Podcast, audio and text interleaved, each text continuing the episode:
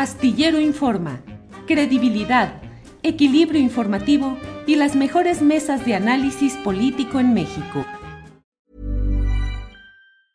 You should celebrate yourself every day, but some days you should celebrate with jewelry. Whether you want to commemorate an unforgettable moment or just bring some added sparkle to your collection, Blue Nile can offer you expert guidance and a wide assortment of jewelry of the highest quality at the best price. Go to BlueNile.com today and experience the ease and convenience of shopping Blue Nile, the original online jeweler since 1999. That's BlueNile.com. BlueNile.com. I'm Sandra, and I'm just the professional your small business was looking for. But you didn't hire me because you didn't use LinkedIn jobs. LinkedIn has professionals you can't find anywhere else, including those who aren't actively looking for a new job but might be open to the perfect role, like me.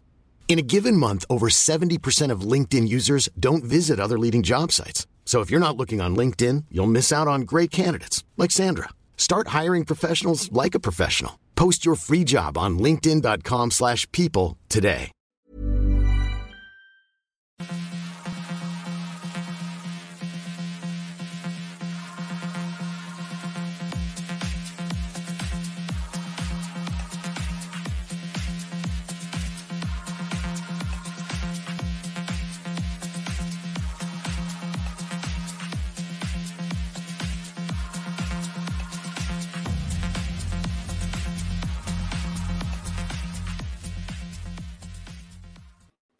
La una de la tarde, la una de la tarde en punto y ya estamos aquí en Astillero Informa.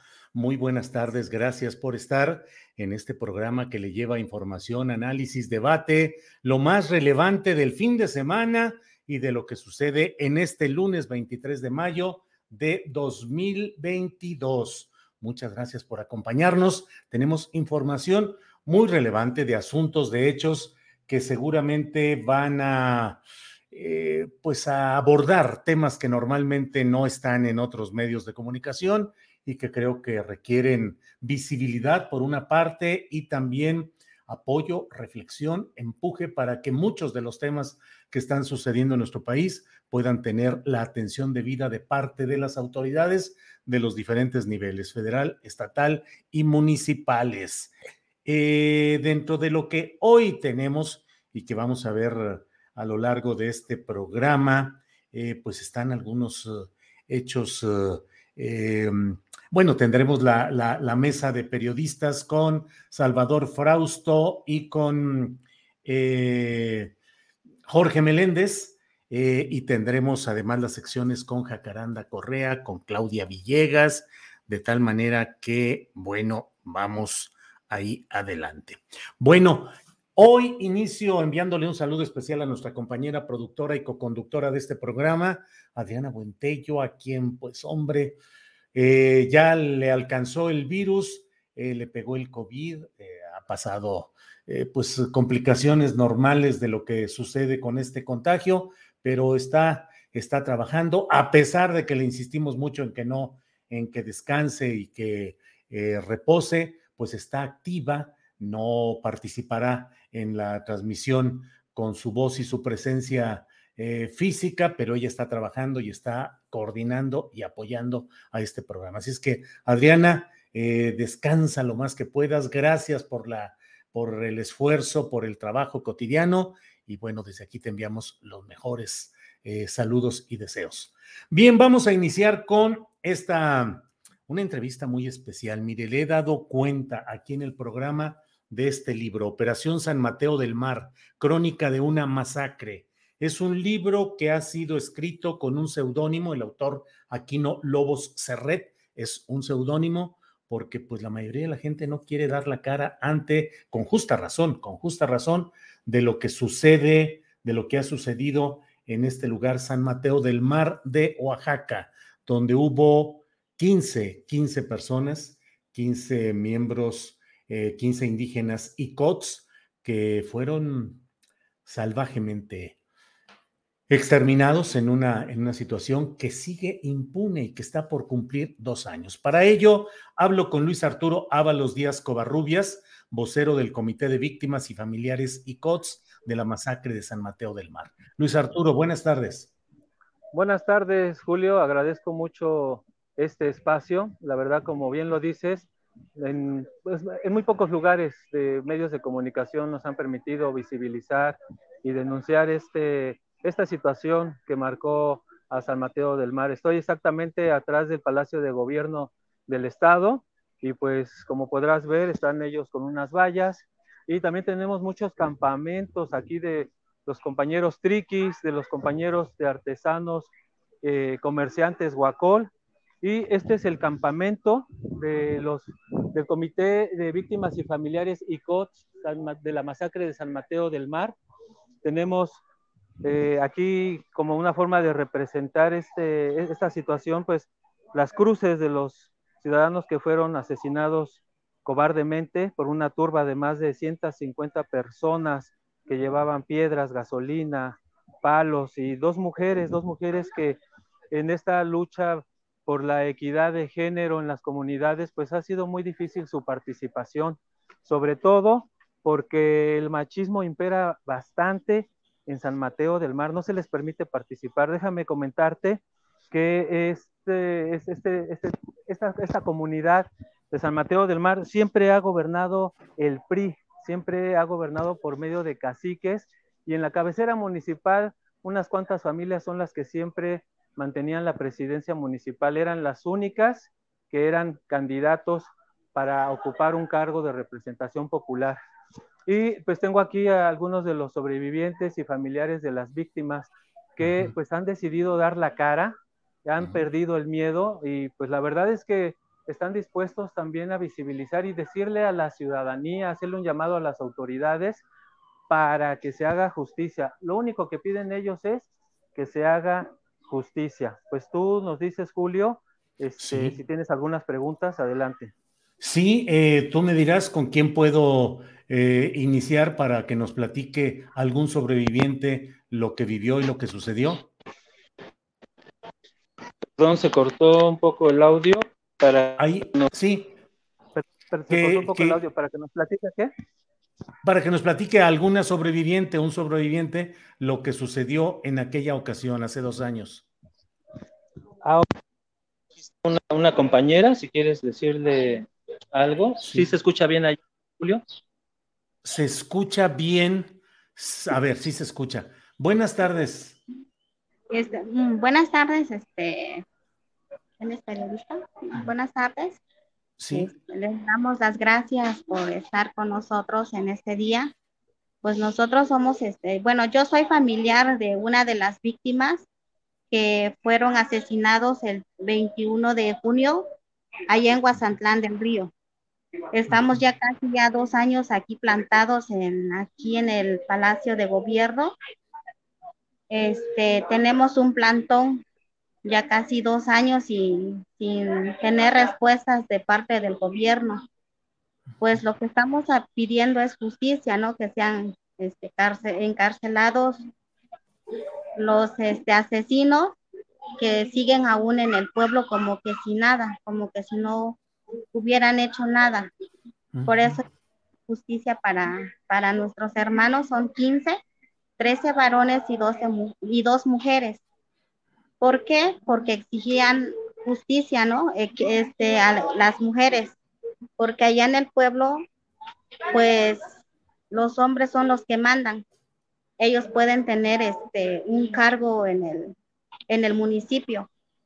Y ya por alzar la voz, las mujeres, pues fueron este, encarceladas mis compañeras que ahora no están y por este que ellos vinieron aquí a Oaxaca para denunciar y que sean válidos sus derechos a, tener un voto en el pueblo. Sí. un caso. ¿Cuántos detenidos hay por este, por todo esto que sucedió allá? ¿Hay, hay cuántas personas detenidas como culpables? Hasta ahorita, hasta ahorita son dos detenidos que están aquí, este, que ya están detenidos, pues son dos nada más. Pero pues este queremos, ¿no? Está muy lento, ahora sí en el gobierno va muy lento esas órdenes, pero sí queremos, ¿no? De que son 161 órdenes que pues están ya en la, en la carpeta, ¿no? Y pues queremos de que ahora sí este, sean detenidas, porque pues como digo, no nada más son dos los que están ahorita en, la cárcel. 161 órdenes de aprehensión. Sí, sí. Que no se han cumplido. Que no se han cumplido. Yo leo en el libro, eh, en la contraportada, dice, los agresores, de acuerdo al testimonio de las víctimas, obedecieron a las órdenes de los autores intelectuales y materiales de los hechos. José Luis Chávez Salinas, Camerino Dávalos Larrinzar, Pedro Dávalas Larrinzar, Laura Fiallo Sandoval, Máximo Leiva Piamonte, Teófila Ochoa, Emanuel Villaseñor Bustillos, entre otros. ¿Pero siguen libres? Siguen libres. Ellos están libres. Hasta, hasta hace poco tuvimos amenazas con nuestros familiares, ¿no? ¿Por qué? Porque nosotros estamos aquí pidiendo justicia y ellos ya se enteraron de que pues estamos aquí y gracias a ese libro ya se están enterando la gente todo lo que es Oaxaca o a dónde se está llevando ese libro. Y yo creo que ellos ya saben, por eso estamos recibiendo amenazas. Nos están diciendo de que nos van a agarrar a nosotros como familiares y que igual nos van a hacer lo mismo pero no vamos a parar, vamos a seguir con, pidiendo justicia. Y si ellos, ellos, ellos quieren hacernos, pues los hacemos responsables nuevamente a ellos. ¿Por qué? Porque no hay otra persona quienes son ellos los que nos andan amenazando. Bien, gracias. Eh, ¿Hay alguna otra persona, Luis Arturo, alguna otra persona que nos pueda dar su testimonio? Sí, este, Julio. buenas tardes. Buenas tardes. Soy uno de los sobrevivientes de la masacre de San Juan del Río. Ajá. Eh, bueno, pues yo viví todo lo que pasó en Nueva Vi cómo mataron a 13 hombres y dos mujeres y que las mujeres fueron torturados, violadas y quemadas. Y hasta no han, el gobierno no ha hecho nada. Tenemos dos detenidos, los demás están sueltos, están libres, eh, están viviendo, no sabemos dónde están, pero pues están libres y el gobierno no ha hecho nada. Y nosotros exigimos justicia para los 15 hermanos que ahorita ya no están. ¿Usted vive en San Mateo del Mar? Sí, ahí vivo en San Mateo del Mar. ¿Y ese día qué sucedió? ¿Cómo fue usted capturado? ¿Lo detuvieron cuando iba en algún vehículo? ¿Qué pasó ese día? Bueno, se nos pasmó ahí un poco la comunicación. Esa es el internet. Perdón, se, se cortó un poco el audio, tuve que apagar la cámara. De acuerdo. Sí, eh, el testimonio, ¿usted qué hacía? ¿Qué, qué, ¿Cómo fue eh. que... Sí, perdón, adelante. Sí, si me escucha. La pregunta es, eh, ¿qué sucedió ese día? ¿Usted de dónde iba? ¿Cómo lo detuvieron? ¿Cómo, lo, cómo es que fue el sobreviviente de estos sucesos? Ah, ese día eh, fueron a como 400 personas y entraron a Bazanjlán. Nosotros estamos ahí eh, exigiendo los derechos de las mujeres, apoyándolo. Y ellos entraron y nos amenazaron y que nos van a matar y hasta que entraron en la agencia y así lo hicieron, nos mataron, pero nosotros algunos eh, salimos, eh, corrimos y los 15 compañeros fueron atrapados y torturados. Eh, actualmente los que participaron en esas cosas llevan su vida normal, ¿a poco andan hasta en las campañas políticas para gobernador? Sí, hasta ahorita algunos están, tienen cargos, como Camerino Dávalos está en San Mateo del Mar, está gobernando ahí en San Mateo del Mar. Bien. Bueno, pues gracias. Luis Arturo. Voy a comunicarte. Sí, voy a comunicarte con otro compañero, ¿no? Sí. Adelante, puedes este, preguntar. Hola, buenas tardes, gracias por el espacio y pues soy uno de los este, familiares de los asesinados ahí en Nueva Y pues, ¿qué es lo que queremos nosotros? de justicia, que se haga justicia y pues que agarren a los asesinos y pues que el gobierno haga su trabajo, ¿no? Y este, y pues estamos aquí en el, en el, en el plantón, eh, este, frente del palacio y este, y pues este, y pues nosotros queremos que se haga justicia por lo que hicieron, porque en caso de, en mi caso, pues este, mataron a mi papá y pues, ¿qué es lo que quiero yo? Pues es que agarren a los asesinos y que este, pues que se haga justicia. Claro, claro. Bueno, muchas gracias.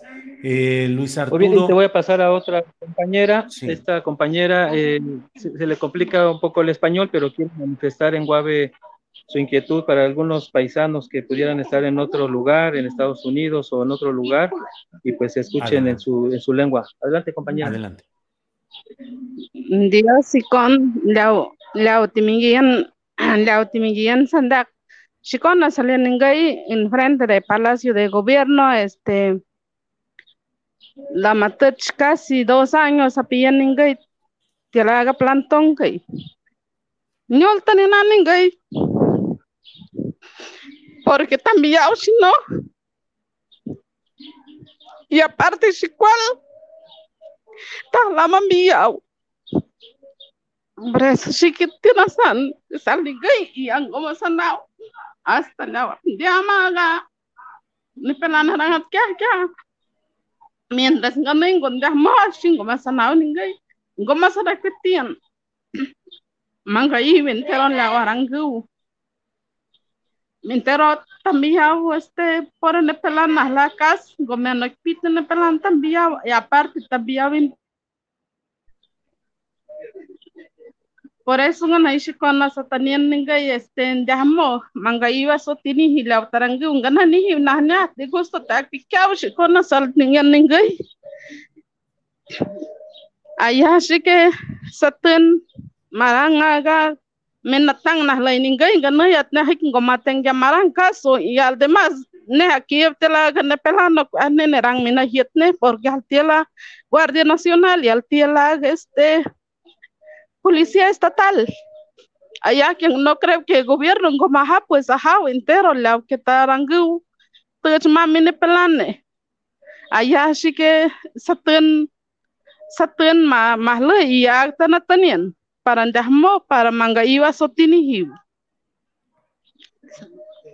Pues es lo que se están comentando, eh, precisamente entender todo este proceso. Fíjate que yo estuve en el 2018 trabajando un plan municipal de desarrollo, conocí las colonias, la agencia La Cabecera, y la verdad es que hay una situación pues de mucho temor de, de la gente en cuanto a querer participar en estos procesos electorales, eh, querer participar, las mujeres sobre todo. En el caso de Ocas, ella vino unos días antes, vino a la Defensoría de los Derechos Humanos, precisamente a exigir estas medidas cautelares y avisar que la habían amenazado, que los iban a matar. Los secuestraron este, a estas mujeres en la agencia de Huazatlán del, del Río y los amenazaron, hubo violaciones, hubo torturas. Y estos vecinos de algunas otras comunidades vinieron apoyarlos y hicieron un plantón en la agencia municipal. Eran más de 30 personas, ciudadanos y ciudadanas que estaban en este plantón exigiendo que eh, se respetaran los derechos de la participación de las mujeres. Y cómo fue, como este, pues desquitaron su coraje los, los caciques, porque así están definidos, caciques pristas, pues asesinándolos y, este, y, y, la verdad que es una situación que no se ha querido difundir mucho, el gobierno del estado ha callado, el gobierno del estado no ha actuado como debe de actuar y aquí hay nombres y apellidos de los, de los asesinos porque fueron identificados por los sobrevivientes, eso es bien importante decirlo, no es como en el caso de Ayotzinapan, que no se sabe quién fue, no saben si fue el crimen organizado, si fueron las autoridades en ese momento, ¿no? Aquí hay nombres y apellidos porque los sobrevivientes los identificaron. Y eso es, un, es una comunidad donde pues se conocen todos, ¿no? Así es, Julio. Bueno, pues eh, Luis Arturo Ábalos Díaz Covarrubias, yo leí el libro que ustedes publicaron, que lo publicaron por donación de organizaciones que pidieron no ser identificadas. Sé el valor de hacer una denuncia eh, con la cara descubierta de parte de ustedes, porque pues la verdad está muy claro todo, toda la impunidad y la injusticia en este estado, donde en el fuero común el gobernador Alejandro Murat pues debería de tomar cartas en el asunto, de eh, impulsar, de alentar, de, de, buscar que haya justicia. No se ha conseguido. Están en proceso electoral. Entiendo que algunos, incluso de los uh, partícipes, de los caciques de San Mateo del Mar o del otro lugar, eh, están participando incluso en la campaña, me han dicho, en la campaña de Morena con Salomón Jara en Guasantlán del Río. Eh, pero bueno, pues estaremos atentos, Luis Arturo, eh, a reserva de lo que desees agregar. Pues sí, simplemente llamamos a la ciudadanía para que se pueda solidarizar. Es un pueblo que ha estado marginado durante mucho tiempo, pero también es un pueblo geográficamente estratégico. Ahí hay muchísimo viento y están estas empresas eólicas, también el tema del, este, de los oleoductos, ¿no? Es algo que la ciudadanía tiene que voltear a ver. Precisamente aquí en el campamento tenemos el libro que donaron este grupo de intelectuales y que la verdad se sensibilizaron. Y aquí, estamos, déjame decirte, yo fui autoridad municipal en la administración pasada y precisamente al haber ido en el 2018 a San Mateo del Mar, eh, me contactaron algunos de los sobrevivientes y familiares y pues nos hemos solidarizado con ellos desde hace ya dos, dos años casi. Bueno, Luis Arturo, pues estamos en contacto y sigamos atentos eh, y pues no queda más que decir, eh, aquí estamos para ejercer este periodismo y para señalar lo que haya que señalar. Gracias, Luis Arturo. Muchas gracias, gracias por su tiempo. Al contrario, gracias, hasta luego. Bueno, pues ha sido eh, este tema. Obviamente, obviamente ya nos desmonetizaron desde el principio, lo sabíamos, sabíamos que corremos ese riesgo porque pues son temas que no satisfacen la, eh, pues la idea que se tiene en estas redes sociales de lo que debe difundirse y no, pero es un hecho, es un hecho real, 15 personas, 15 personas, y de la manera como murieron es una manera dolorosa, eh, difícil de narrar incluso en estas, eh, en estas transmisiones. Entonces, bueno, desmonetizados y todo, pero nosotros seguimos adelante porque estas cosas hay que decirlas. Y como decimos en Tripulación Astillero, si no es para esto, entonces, ¿para qué estamos aquí? Si no es para este tipo de periodismo, entonces, ¿para qué estamos haciendo estos programas? Entonces, bueno, pues seguimos adelante.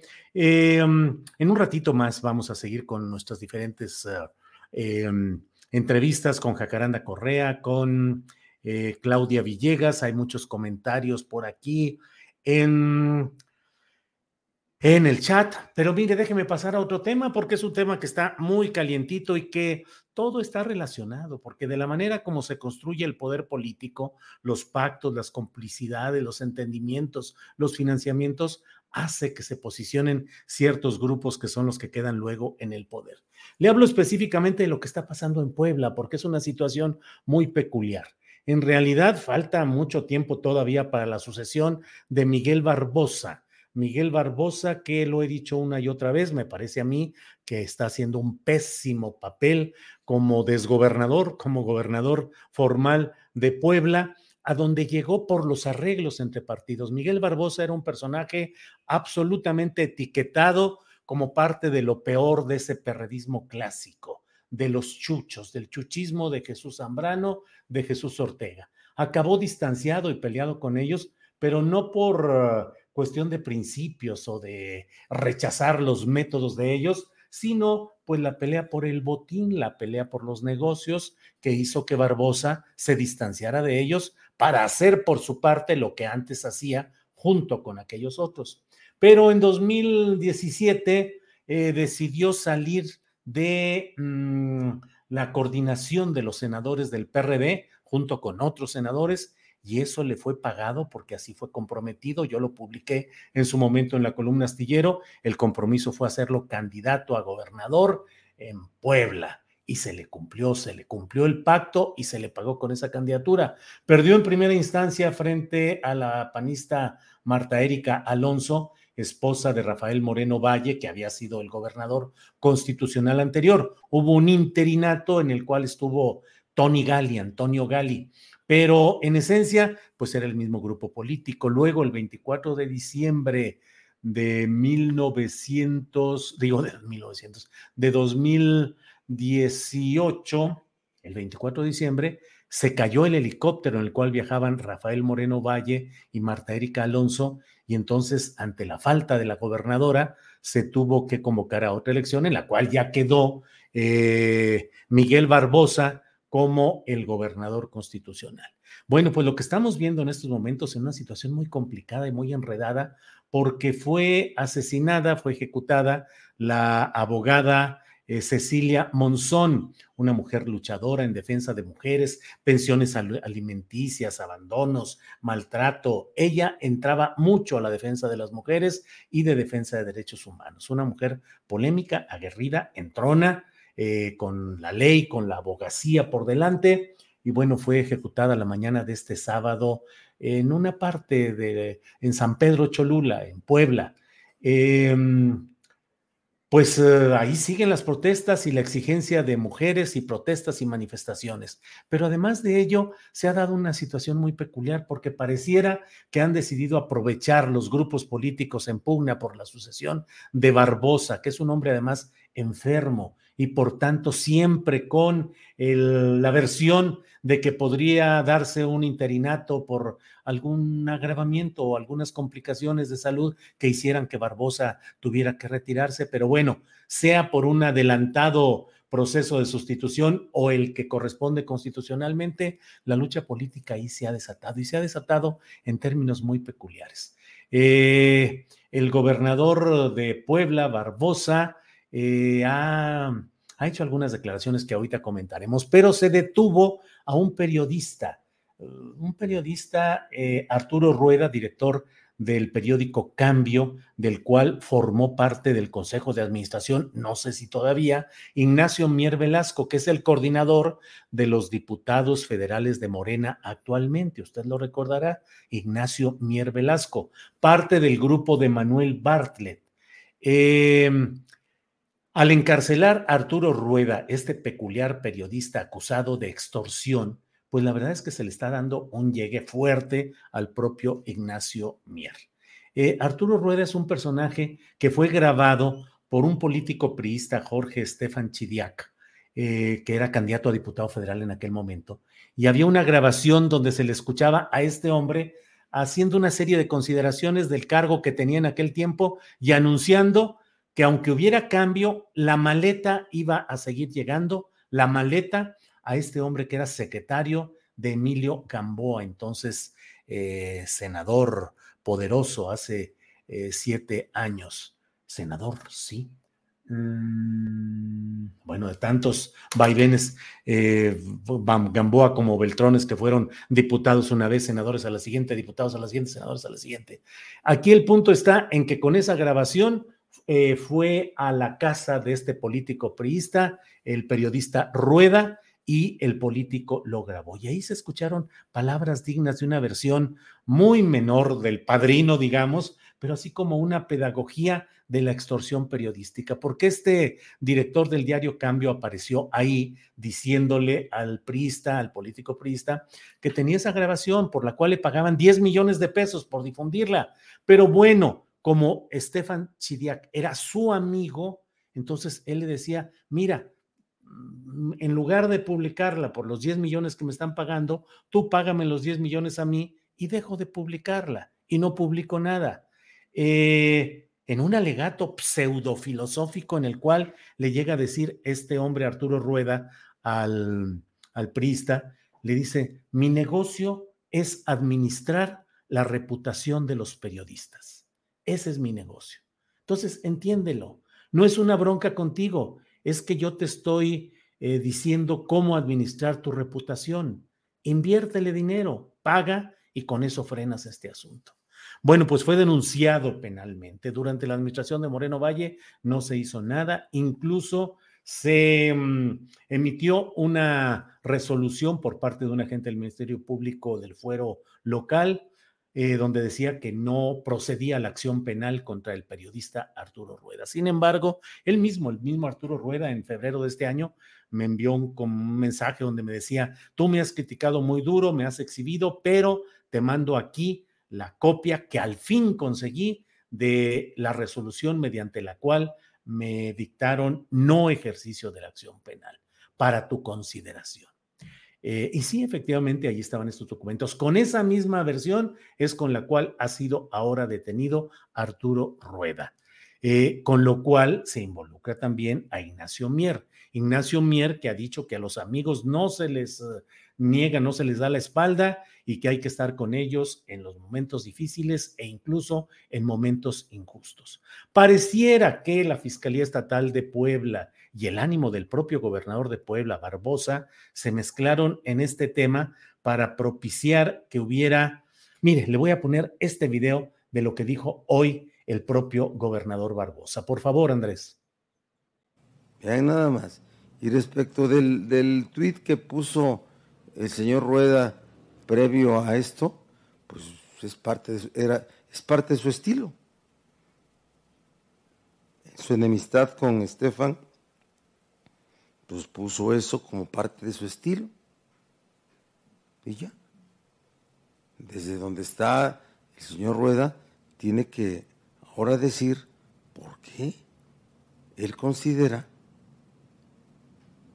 que Jorge Estefan es este es el responsable o presunto responsable.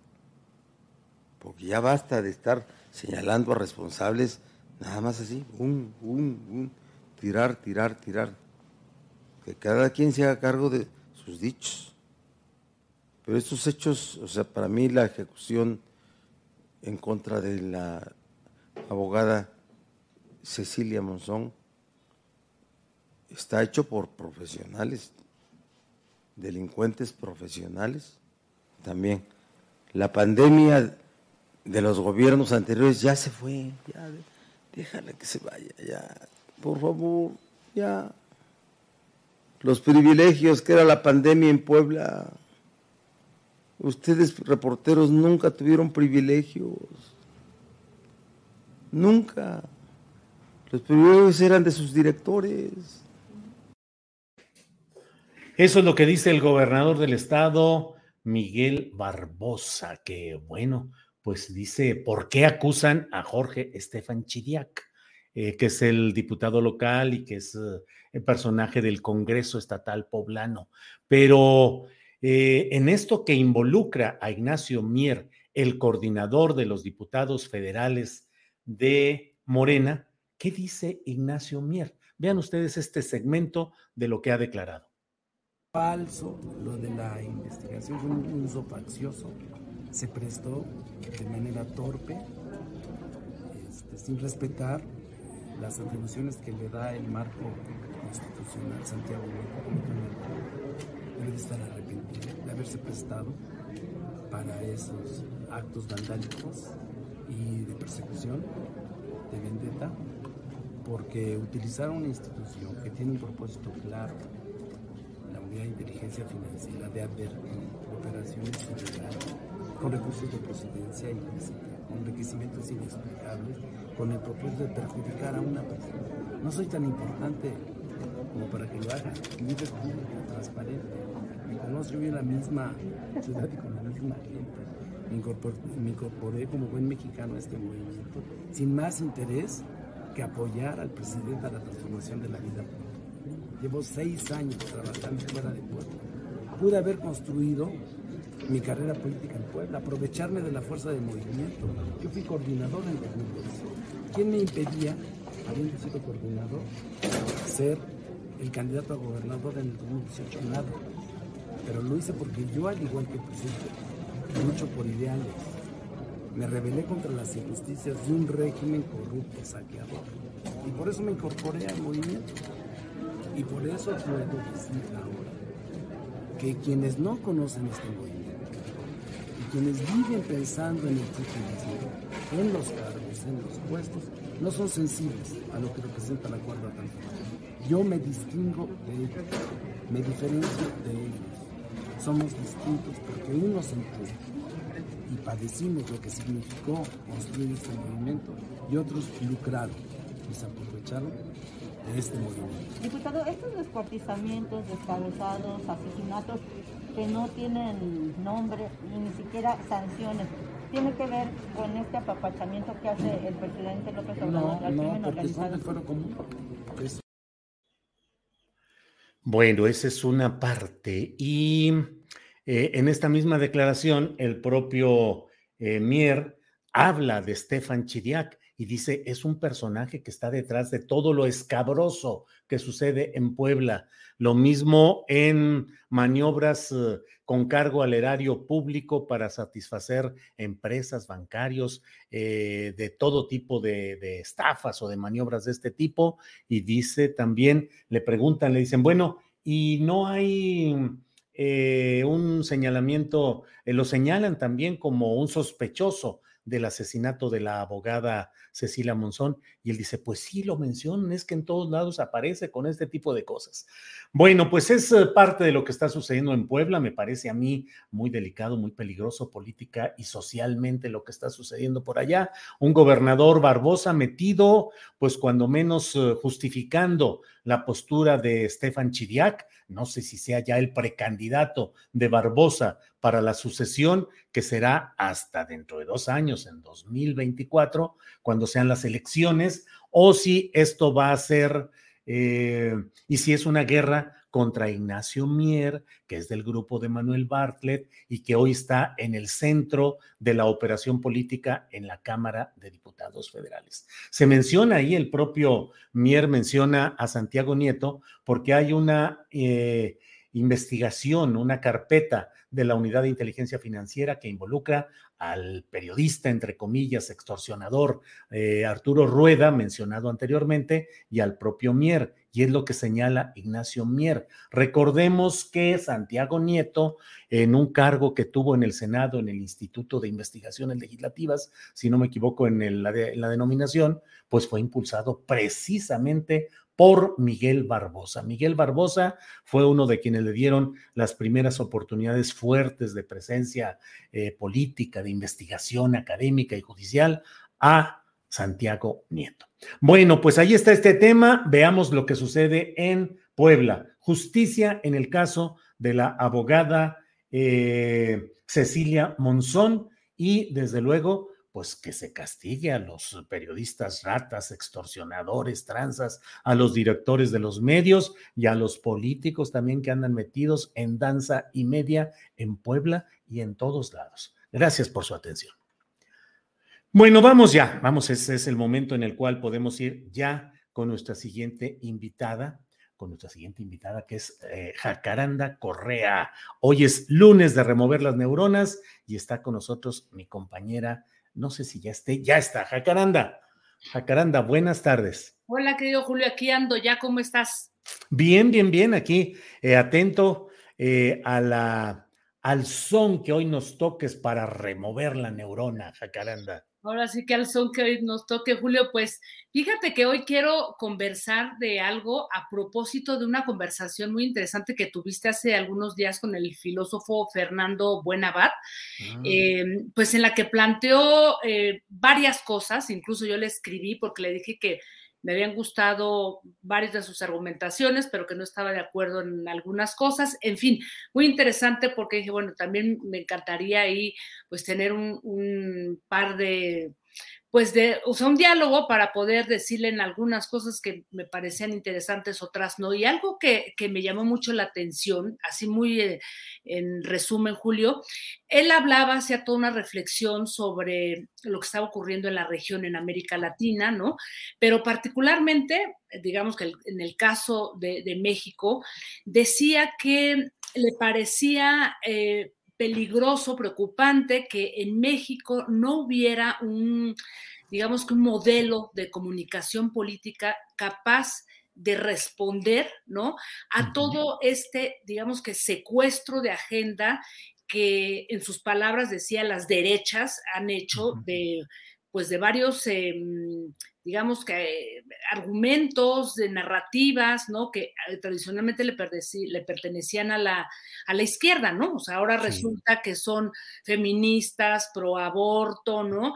Este, ya están muy preocupados por la cantidad de desaparecidos que hay en este país, los muertos de la guerra, en fin, un secuestro de todo esto frente a una ausencia, decía, de un modelo de comunicación. La mañanera decía, no puede ser el único medio por el cual responder y no puede estar centralizada en, un, una persona, o sea, en el presidente, que es el que está todo el tiempo em, pues respondiendo, ¿no? en, la mañanera.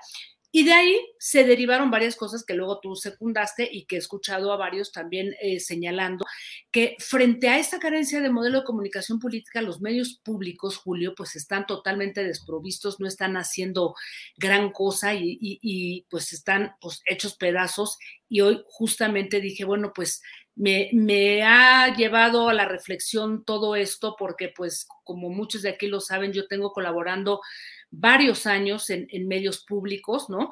Y no solamente, eh, digo, no estoy contratada, debo decirlo, o sea, porque lo quiero dejar muy claro, o sea, yo colaboro desde, desde hace mucho tiempo, más como freelance que como alguien que está contratada en nóminas, pero lo más importante, me parece, Julio, es esta pregunta de por qué no hay medios públicos, y tú también lo decías en una de tus charlas astilladas después de esta conversación, lo suficientemente sólidos, ¿no? Para responder a los desafíos que nos impone esta coyuntura. Y yo me decía, me preguntaba, bueno, los medios públicos, Julio, tendrían necesariamente que entrar a responder, a entrar en disputa con otros partidos políticos, diputados, personajes X, con esa, yo no le llamo derecha, sino esa oposición mezclada de un montón de ideologías y de cosas, o sea, tendrían los medios públicos, tendríamos los periodistas que colaboramos ahí entrar en esa disputa, porque yo decía, bueno, que no piensen o que no coincidan con la ideología del gobierno en turno, no significa que esas ideas o opiniones no formen parte de la cosa pública. El gran problema tiene que ver con em, la propagación de, información falsa y, la, o sea, y todo esto que generan a nivel de propaganda que ciertamente está confundiendo y polarizando todavía más el debate público. Pero a partir de ahí, Julio, yo decía, bueno, ¿cuál es entonces el papel de los medios públicos? O sea, yo tendría que estar confrontándome y perdóname, Julio, pero yo diría que no. Y aquí, este, este, me parece que esta es una de las cosas más importantes que tendríamos que ver, porque entrar a esta disputa, desde mi punto de vista, eh, no estaría, y me lo pregunto, no estaríamos abonando más a esa propaganda, a esa polarización, en vez de realmente estar construyendo opinión, pensamiento crítico desde grandes temas y grandes discusiones sin estar confrontándonos con esto, como quiera que se llame esa oposición. O sea, ¿cuál es el, papel ¿no? que tendríamos las, los periodistas quienes colaboramos ahí? Porque déjame decirte, Julio, y, aquí quiero ser muy enfática, eh, me parece que, eh, digamos que cancelar también estas opiniones o entrarle a este debate no abona, porque además debo de decirlo que cuando yo me pregunto cuál es el papel, yo digo, bueno, pues sí, tenemos que ser periodistas críticos desde los medios públicos, porque quiero decir, y que no se le olvide a nadie, yo en el tiempo que llevo colaborando, porque he colaborado en varios medios, pero en Canal 22 me han tocado gobiernos Fox, Calderón, Peña Nieto y ahora este gobierno, y debo de decir que durante décadas solamente pudimos hacer crítica y cuestionar a los gobiernos en turno desde los medios públicos. Por lo menos en mi caso, em, yo hice muchísimos programas en los que participaron personajes eh, hoy muy relevantes como los propios Moneros, el Fisgón, Hernández, este eh, el propio Felipe Calderón, en fin, una infinidad de, personas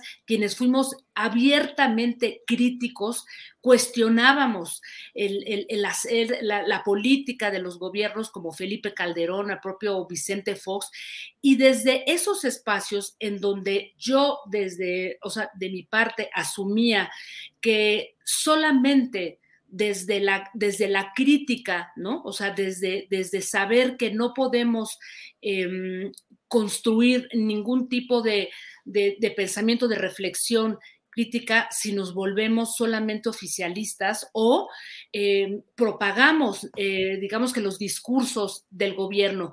Y quiero ser muy, muy eh, enfática, Julio, porque me parece que esto, o sea, medios así porque digamos que ahora hay todo un cuestionamiento en el sentido de que los medios públicos se han vuelto oficialistas y que hay un retroceso. Yo digo, bueno, pues, o sea, como si hubiera habido un avance en otros años, o sea, venimos discutiendo cuál es el papel de los medios públicos, no solo como medios gubernamentales, sino como medios estatales.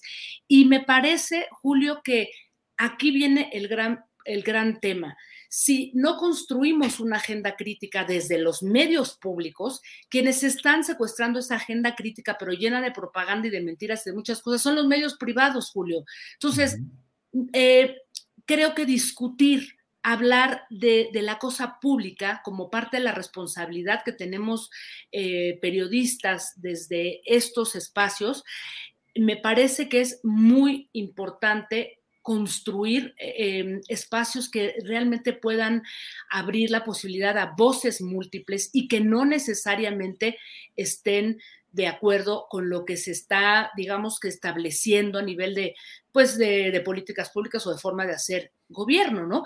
Yo me preguntaba, qué interesante, ¿no? Es, podría ser tener a un funcionario o una funcionaria en un medio público y como periodista decirle, oiga, yo no, estoy, no, no le parece que la política que están ustedes estableciendo sobre este terreno no es la correcta por tal, tal, tal, tal, porque de alguna manera nosotros también somos una voz pública, Julio, ¿no? Entonces, eh, por ahí me salieron todas estas reflexiones, Julio, decir que ciertamente hay un problema, eh, además de lo que tiene que ver con contenidos y línea editorial, problemas tremendos a nivel de la mm, sectorización de los medios y además de, cómo se otorgan los presupuestos, ¿no?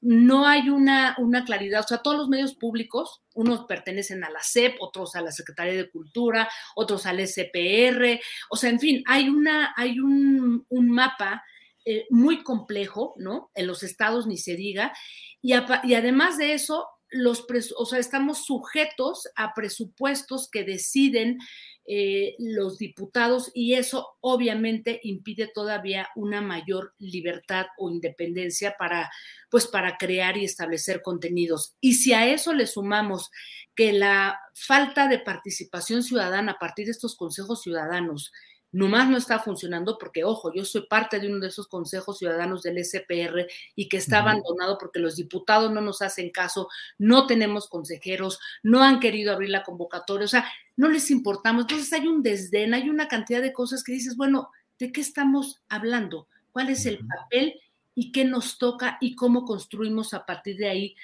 Pues eso que se ha dicho que son medios sólidos. Julio, no sé tú qué piensas. Fíjate, eh, Jacaranda, celebro mucho que abordes el tema y que lo hagas de esta manera. Desde luego, yo estoy absolutamente de acuerdo en que los medios públicos tienen que reflejar la pluralidad de la sociedad y que no pueden convertirse en aplaudidores del gobierno en turno y que debe ejercerse la crítica desde dentro de esos propios medios públicos en los espacios específicos en los que deba, en los que haya eh, entrevistas, eh, análisis, opinión, desde luego. A mí me parece que eso es eh, fundamental. Mientras se quiera convertir a los medios públicos solamente en cajas de resonancia de lo que hacen los gobiernos en turno, no se va a poder avanzar. Y por eso yo he dicho más de una vez, yo no entiendo por qué no se unifican los, un solo noticiero de los medios públicos pero conducido por personas que hay con mucha valía, con equilibrio, con, con fuerza, con reconocimiento social y que hagan un periodismo, porque si te vuelves solamente alguien echándole incienso al presidente de la República, al gobernador en turno en los estados, pues eh, la gente te rechaza y se va y no, no va a atender eso porque huele solamente a elogios y a ocultar incluso la verdad. Entonces los medios públicos deben ser medios del Estado, del Estado como una entidad en la cual convergen partidos, instituciones y diferentes intereses.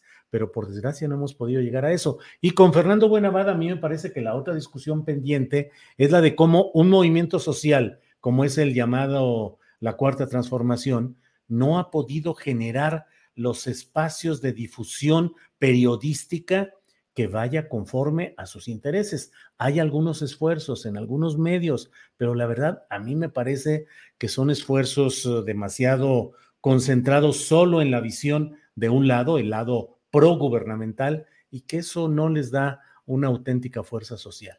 Pero creo que son dos planos y yo, en cuanto a los medios públicos, deben reflejar la pluralidad de la sociedad y deben responder a una visión de Estado, no del gobierno en turno.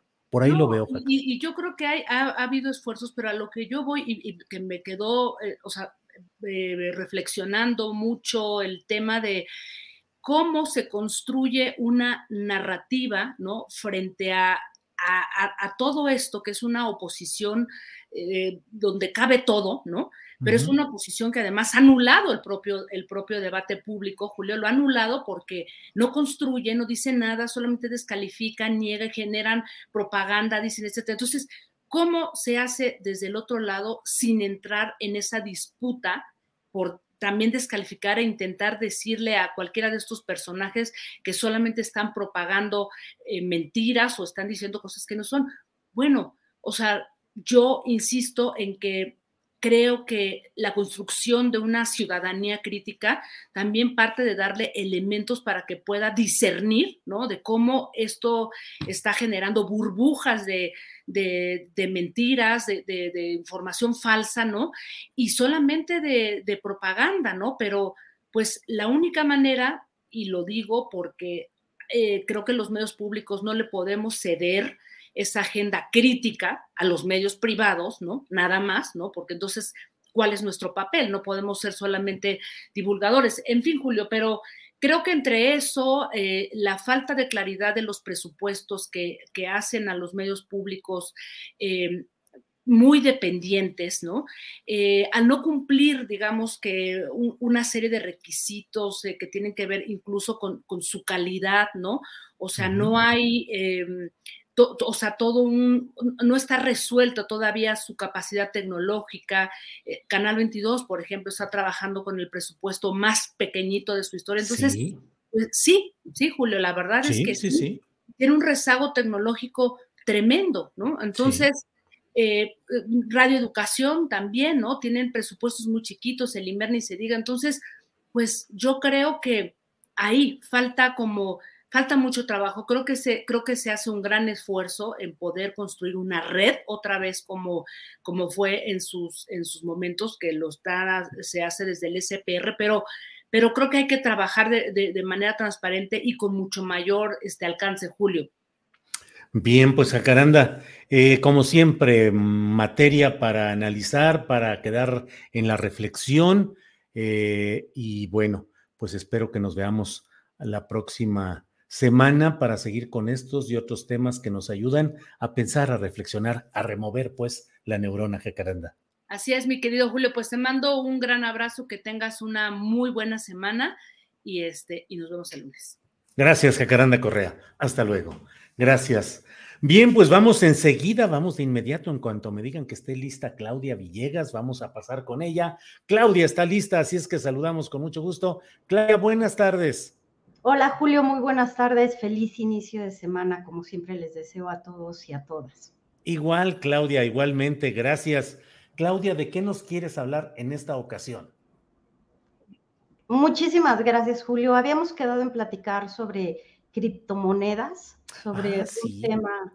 Pues me parece, Julio, que tenemos que comenzar como periodistas de finanzas y economía a tratar esos temas de criptomonedas, no desde el aspecto técnico o del, desde el aspecto a veces hasta culterano que manejan los financieros, porque qué curioso lo que sucede con la inteligencia social, Julio. Cae eh, esta moneda que le llaman stablecoin, que se llama Luna, esta moneda creada por un par de tecnólogos coreanos, y toda la gente comienza a preguntar, oye, ¿qué tal si invierto en criptomonedas? ¿No te parece un poco paradójico, Julio, cuando se han perdido miles de millones de dólares y es cierto, en Bitcoin todavía hay 500 mil millones de dólares porque son tres décadas de criptomonedas, Julio, pero ahora la gente quiere saber cómo puede invertir justo ahora que vimos pues la gran debacle de esta moneda creada por coreanos, Julio. Sí, porque ha sido una de las... Uh eh, pues de los temas recurrentes. ¿Qué tanto se puede optar por las criptomonedas a través de la tecnología llamada blockchain? que pues hasta ahora resulta invulnerable, o sea que no se puede alterar la cadena de información de este blockchain y ahí entran estas criptomonedas. Ha habido personajes como Ricardo Salinas Pliego que ha insistido mucho y promovido la idea de los bitcoins. Incluso él ha publicado tweets en los que dice, les recomiendo que le entren a los bitcoins y él mismo dice que él tiene parte de su fortuna en esos... Eh, en ese tipo de monedas. Está el caso del presidente del Salvador, que también ha hecho inversiones y promoción en Bitcoin y en otras criptomonedas.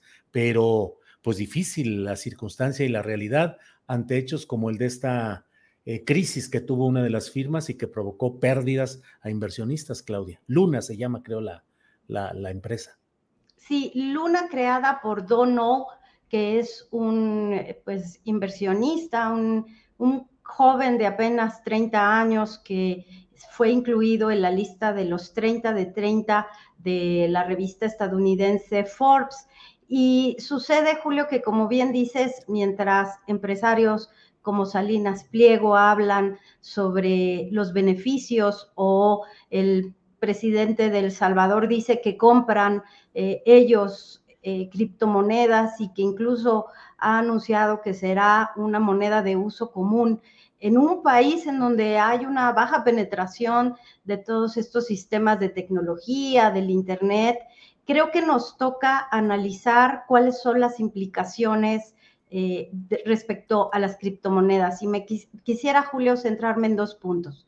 Primero, que para minar criptomonedas se necesita mucha electricidad. Creo que es algo poco analizado, que tiene un impacto directo en todas estas políticas de cambio climático, al grado de que en Noruega se llevó hasta el Parlamento noruego una iniciativa por parte de un partido, del, bloque del partido de izquierda en Noruega, para pedir que se prohibiera en Noruega el minado de criptomonedas, bajo la reflexión de que este país petrolero, que tiene uno de los fondos soberanos más grandes del mundo gracias a sus exportaciones de petróleo, ha decidido migrar por completo a las tecnologías verdes, a pesar de que tienen petróleo, Julio.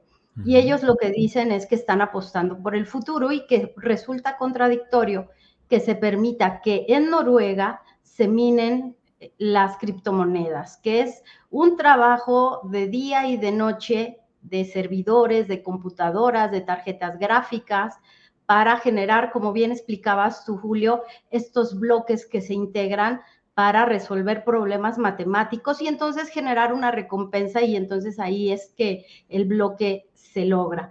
Entonces, en Noruega no lograron prohibirlas, pusieron restricciones muy fuertes, igual que sucedió en Nueva York, en donde también se puso una especie de embargo a la producción de criptomonedas, Julio, porque ya en, el, en Wall Street y en los centros financieros acostumbrados a tener lo más innovador del, del sector financiero, estaban minando criptomonedas, pero usando combustibles fósiles. Entonces comenzaron a ver problemas ambientales y también ahí hubo un embargo.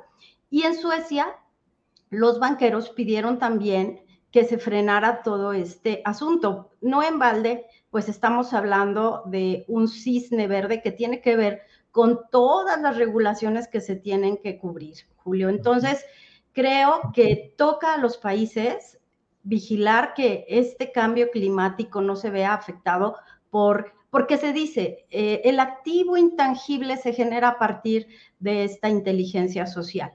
Yo digo, Julio, y eso para el debate, no sé tú qué opines, que estos activos digitales e intangibles están tomando de la economía real electricidad impactando las tarifas, porque esto pasó en Nueva York, porque todos estos sistemas de electricidad, Julio, se han construido a partir de tarifas ponderadas entre lo que paga el consumidor y las empresas, y hay subsidios de por medio, han impactado el incremento en el precio de, la electricidad y casualmente, Julio, coincide con el incremento histórico en el precio de la energía. Dos factores para inflación a nivel mundial, el tema de Ucrania-Rusia, pero también el tema de la electricidad para el, impacto de inflación más alta en dos décadas, Julio.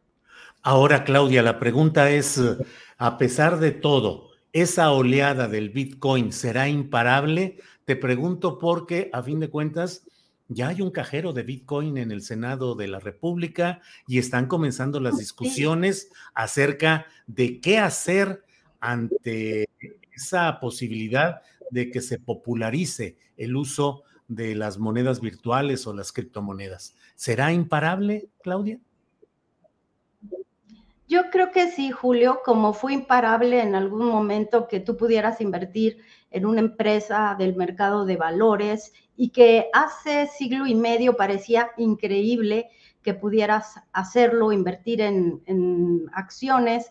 El sector financiero va evolucionando el sector bancario eh, pues también debería de estar evolucionando al mismo tiempo, porque otra paradoja, nos aumentan las tasas a niveles de 7, 7, 5, puede ser que lleguen a dos dígitos, ojalá que no, porque sería una desgracia para la economía, y a los pequeños inversionistas les siguen pagando 2, 3% eh, en términos anuales o 6% en términos anuales.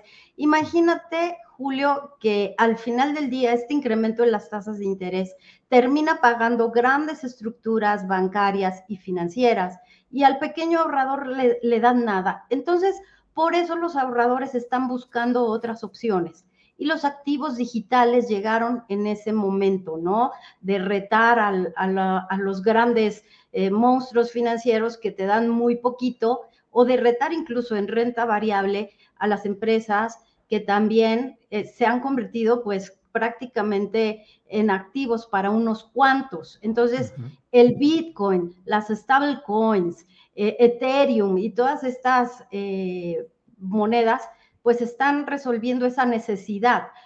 Frente a una inflación de 7%, tienes tu dinero en el banco, estás perdiendo, Julio.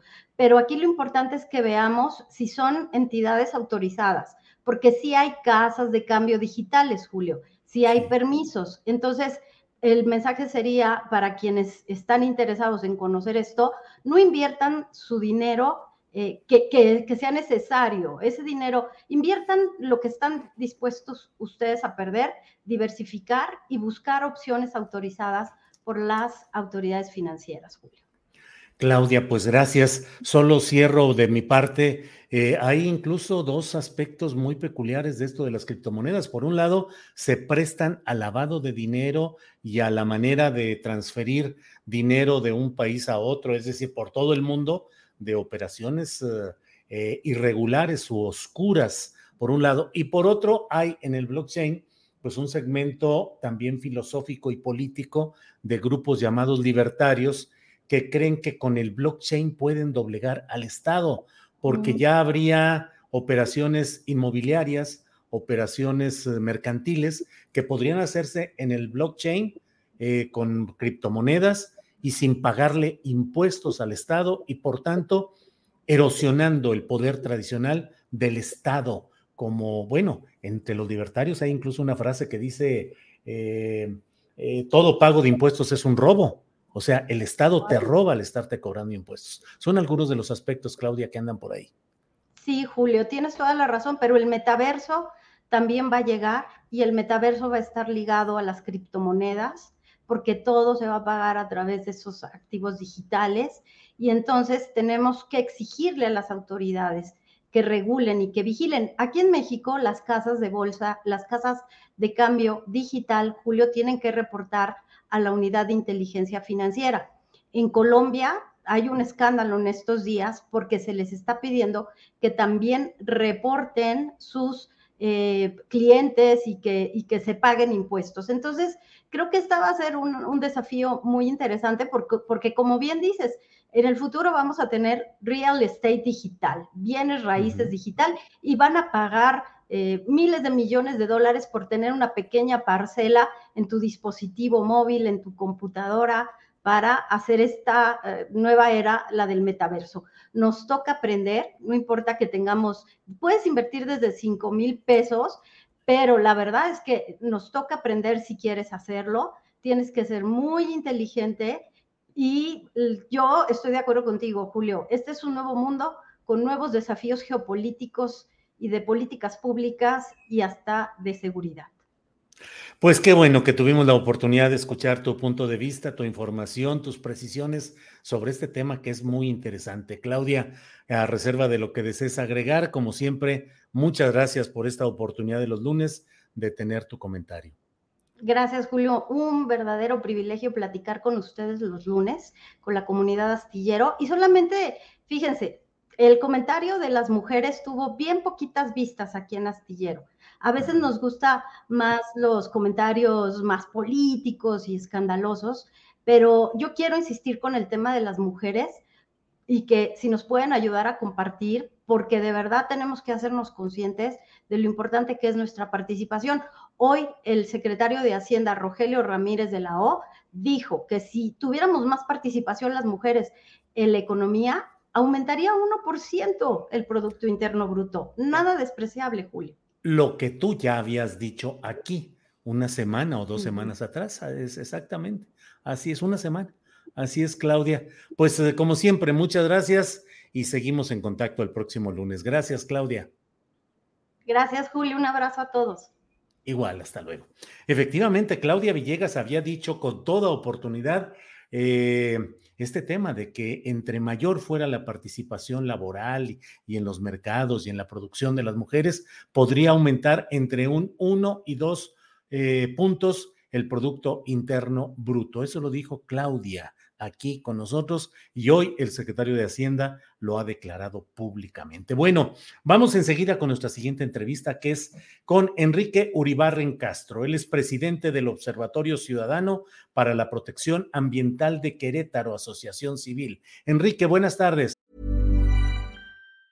Hi, I'm Daniel, founder of Pretty Litter. Did you know cats tend to hide symptoms of sickness and pain? I learned this the hard way after losing my cat, Gingy. So I created Pretty Litter, a health monitoring litter that helps detect early signs of illness by changing colors, saving you money and potentially your cat's life. Pretty Litter is veterinarian developed, and it's the easiest way to keep tabs on your fur baby's health right at home. Go to prettylitter.com and use code ACAST for 20% off your first order and a free cat toy. Terms and conditions apply. See site for details. I'm Sandra, and I'm just the professional your small business was looking for. But you didn't hire me because you didn't use LinkedIn jobs. LinkedIn has professionals you can't find anywhere else, including those who aren't actively looking for a new job but might be open to the perfect role, like me.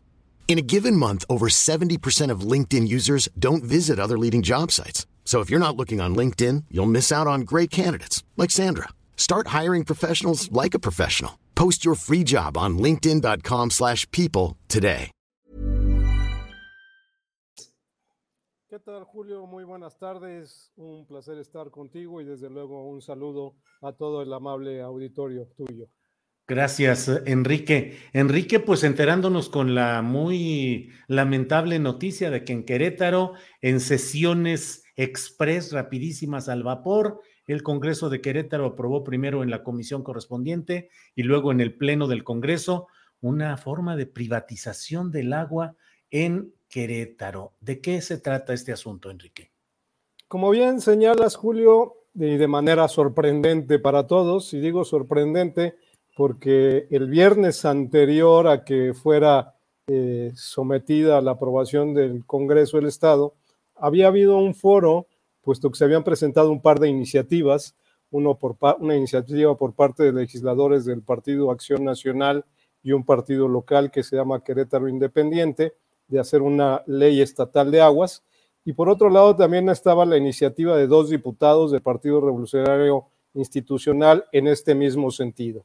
Cuando fueron dadas a conocer estas iniciativas a la sociedad, pues tanto el sector académico, los ambientalistas, eh, sociedad en general, hubo una crítica muy fuerte a este proyecto de iniciativas que obligó a que hicieran un foro en las instalaciones del Congreso, donde de siete participantes que hubo en el foro, cinco de ellos pues dijeron que estaba muy mal el proyecto.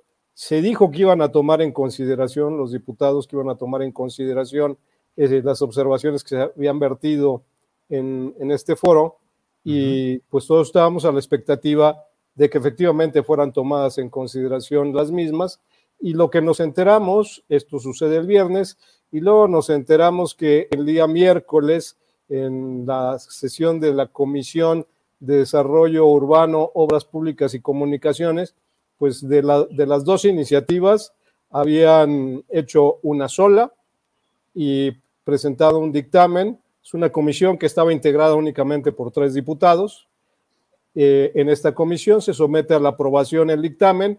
Obviamente los diputados aprueban en la comisión el dictamen que ellos mismos habían pues elaborado y con menos de 12 horas, porque es hasta las 11 con 58 minutos de la noche del miércoles que se publica en la Gaceta Legislativa el proyecto y el jueves a las 10 de la mañana ya estaba citado el Pleno precisamente para la aprobación de este dictamen en donde ya no se trata de una ley de aguas, dado las críticas que había recibido, dicen que la simplificaron.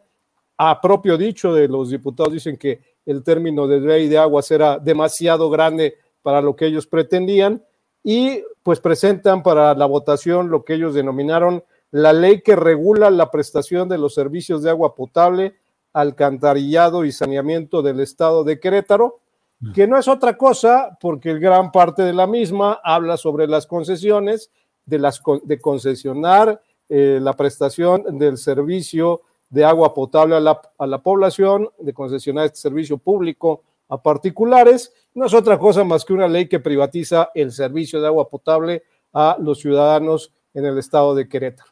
Y así fue aprobada, lamentablemente, en este contexto es que se da este sorpresivo y, digamos, al fast track legislativo la aprobación de esta nueva ley en Querétaro.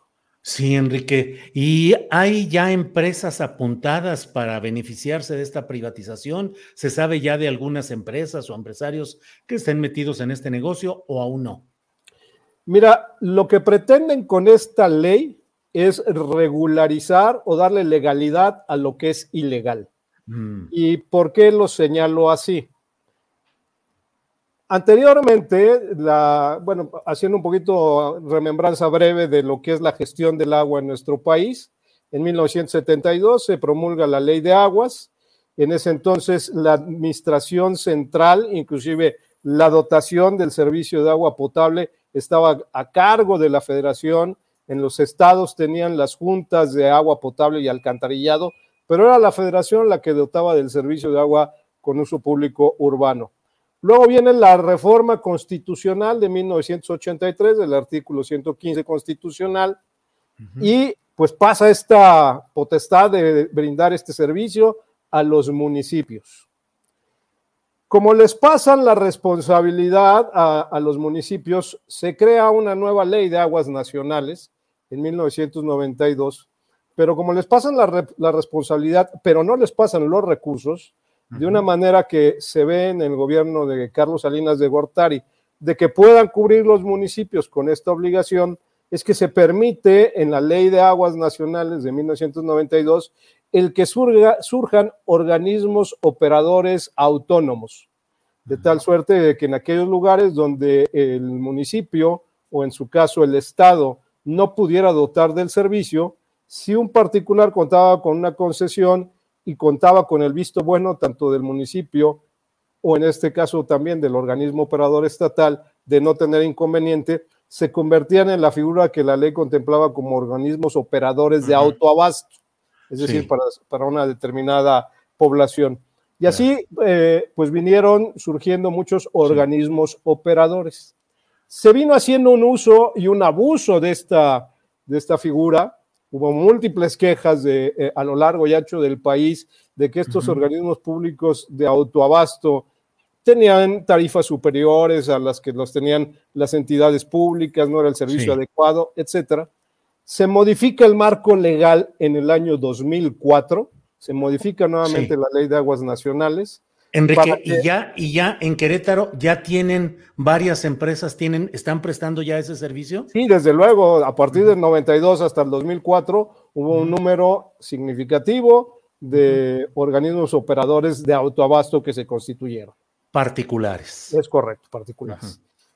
2004 se modifica la ley de aguas nacionales y establece en el artículo 20, particularmente en su párrafo cuarto, de manera muy puntual, que la prestación de los servicios, en los términos, el uso que se denomina en la ley de aguas nacionales al servicio de agua potable es el uso público urbano, este uso, que es en- en mediante el cual se dota del servicio de agua potable a la ciudadanía, será facultad exclusiva de los municipios o del Estado y que no podrá intervenir ningún particular. De tal suerte que de 2004 a la fecha no podría haberse constituido ningún ni- nuevo organismo operador de autobasto de carácter privado. ¿Qué ha pasado en la práctica? De 2004 a la fecha, con el crecimiento también importante poblacional y de Sí. carácter económico que ha tenido Querétaro, se han venido constituyendo de manera ilegal, lo reitero, una serie de organismos operadores que brindan fundamentalmente en los desarrollos que ellos crean.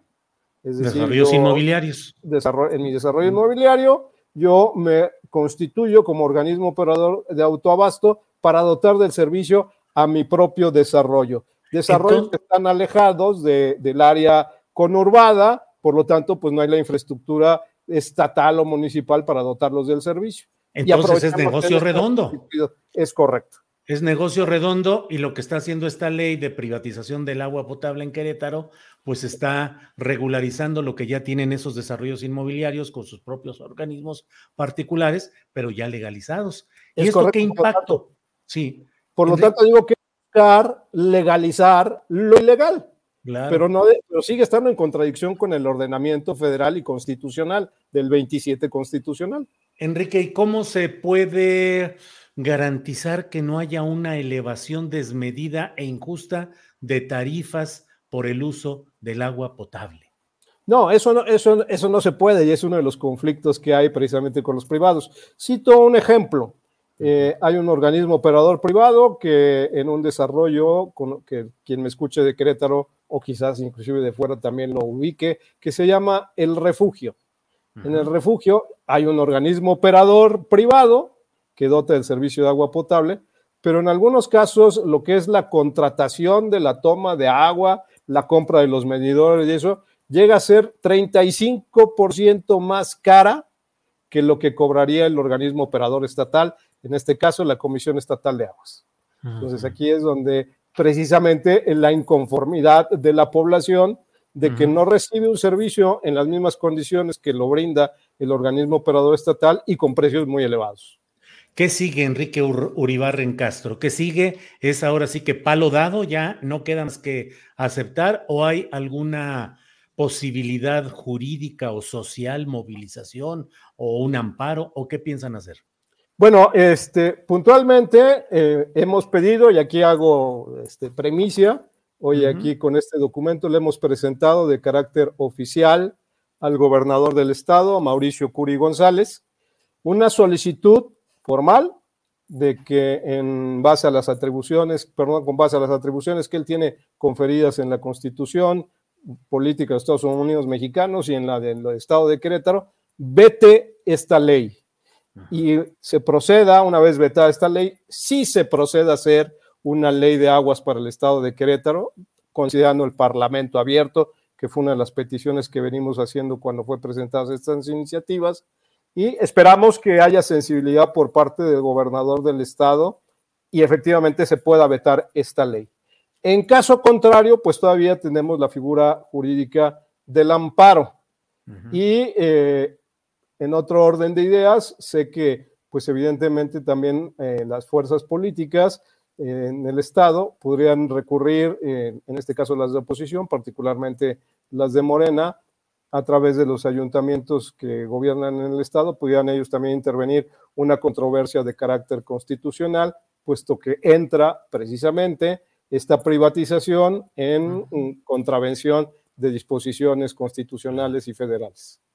Enrique Uribarren Castro, pues muchas gracias por este repaso, tanto del contexto jurídico eh, en general, histórico, nacional y estatal, y de lo que está sucediendo, que leo en el chat muchos comentarios en los cuales deploran que haya ese tipo de acciones privatizadoras y narran otras experiencias en otros lugares que van en ese mismo sentido. Así es que, pues es una, creo yo, una lucha, una batalla que hay que dar porque la privatización del agua va contra derechos fundamentales del ser humano. Enrique, pues muchas gracias por esta oportunidad.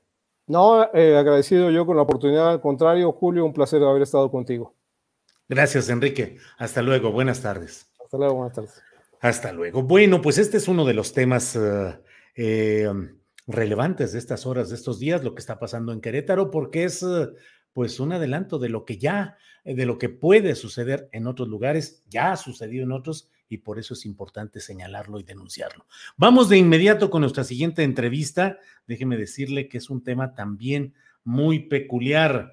Eh, en Topolobampo, en el municipio de Ahome, en Sinaloa, se pretende establecer una planta productora de amoníaco, de fertilizantes, y ello en un lugar en donde hay humedales que deben ser protegidos conforme a convenios internacionales firmados por el Estado mexicano. Es un lugar con una gran diversidad ecológica, con una vida silvestre, y sin embargo ahí quieren instalar en un negociazo que ya he, ya yo desmenuzado tanto en la columna astillero como en algunos comentarios aquí, en el que han participado desde Francisco Labastida Ochoa hasta el que era secretario general de gobierno eh, en Sinaloa, eh, Gerardo Vargas Landero, si no me equivoco, que ahora es el presidente de AOME. Se han hecho muchas triquiñuelas para tratar de salir adelante con esta planta. Por ello, voy a hablar con Felipe de Jesús Montaño Valenzuela, activista y cobanaro de Ohuira sobre la planta de amoníaco en Topolobampo. Felipe, buenas tardes.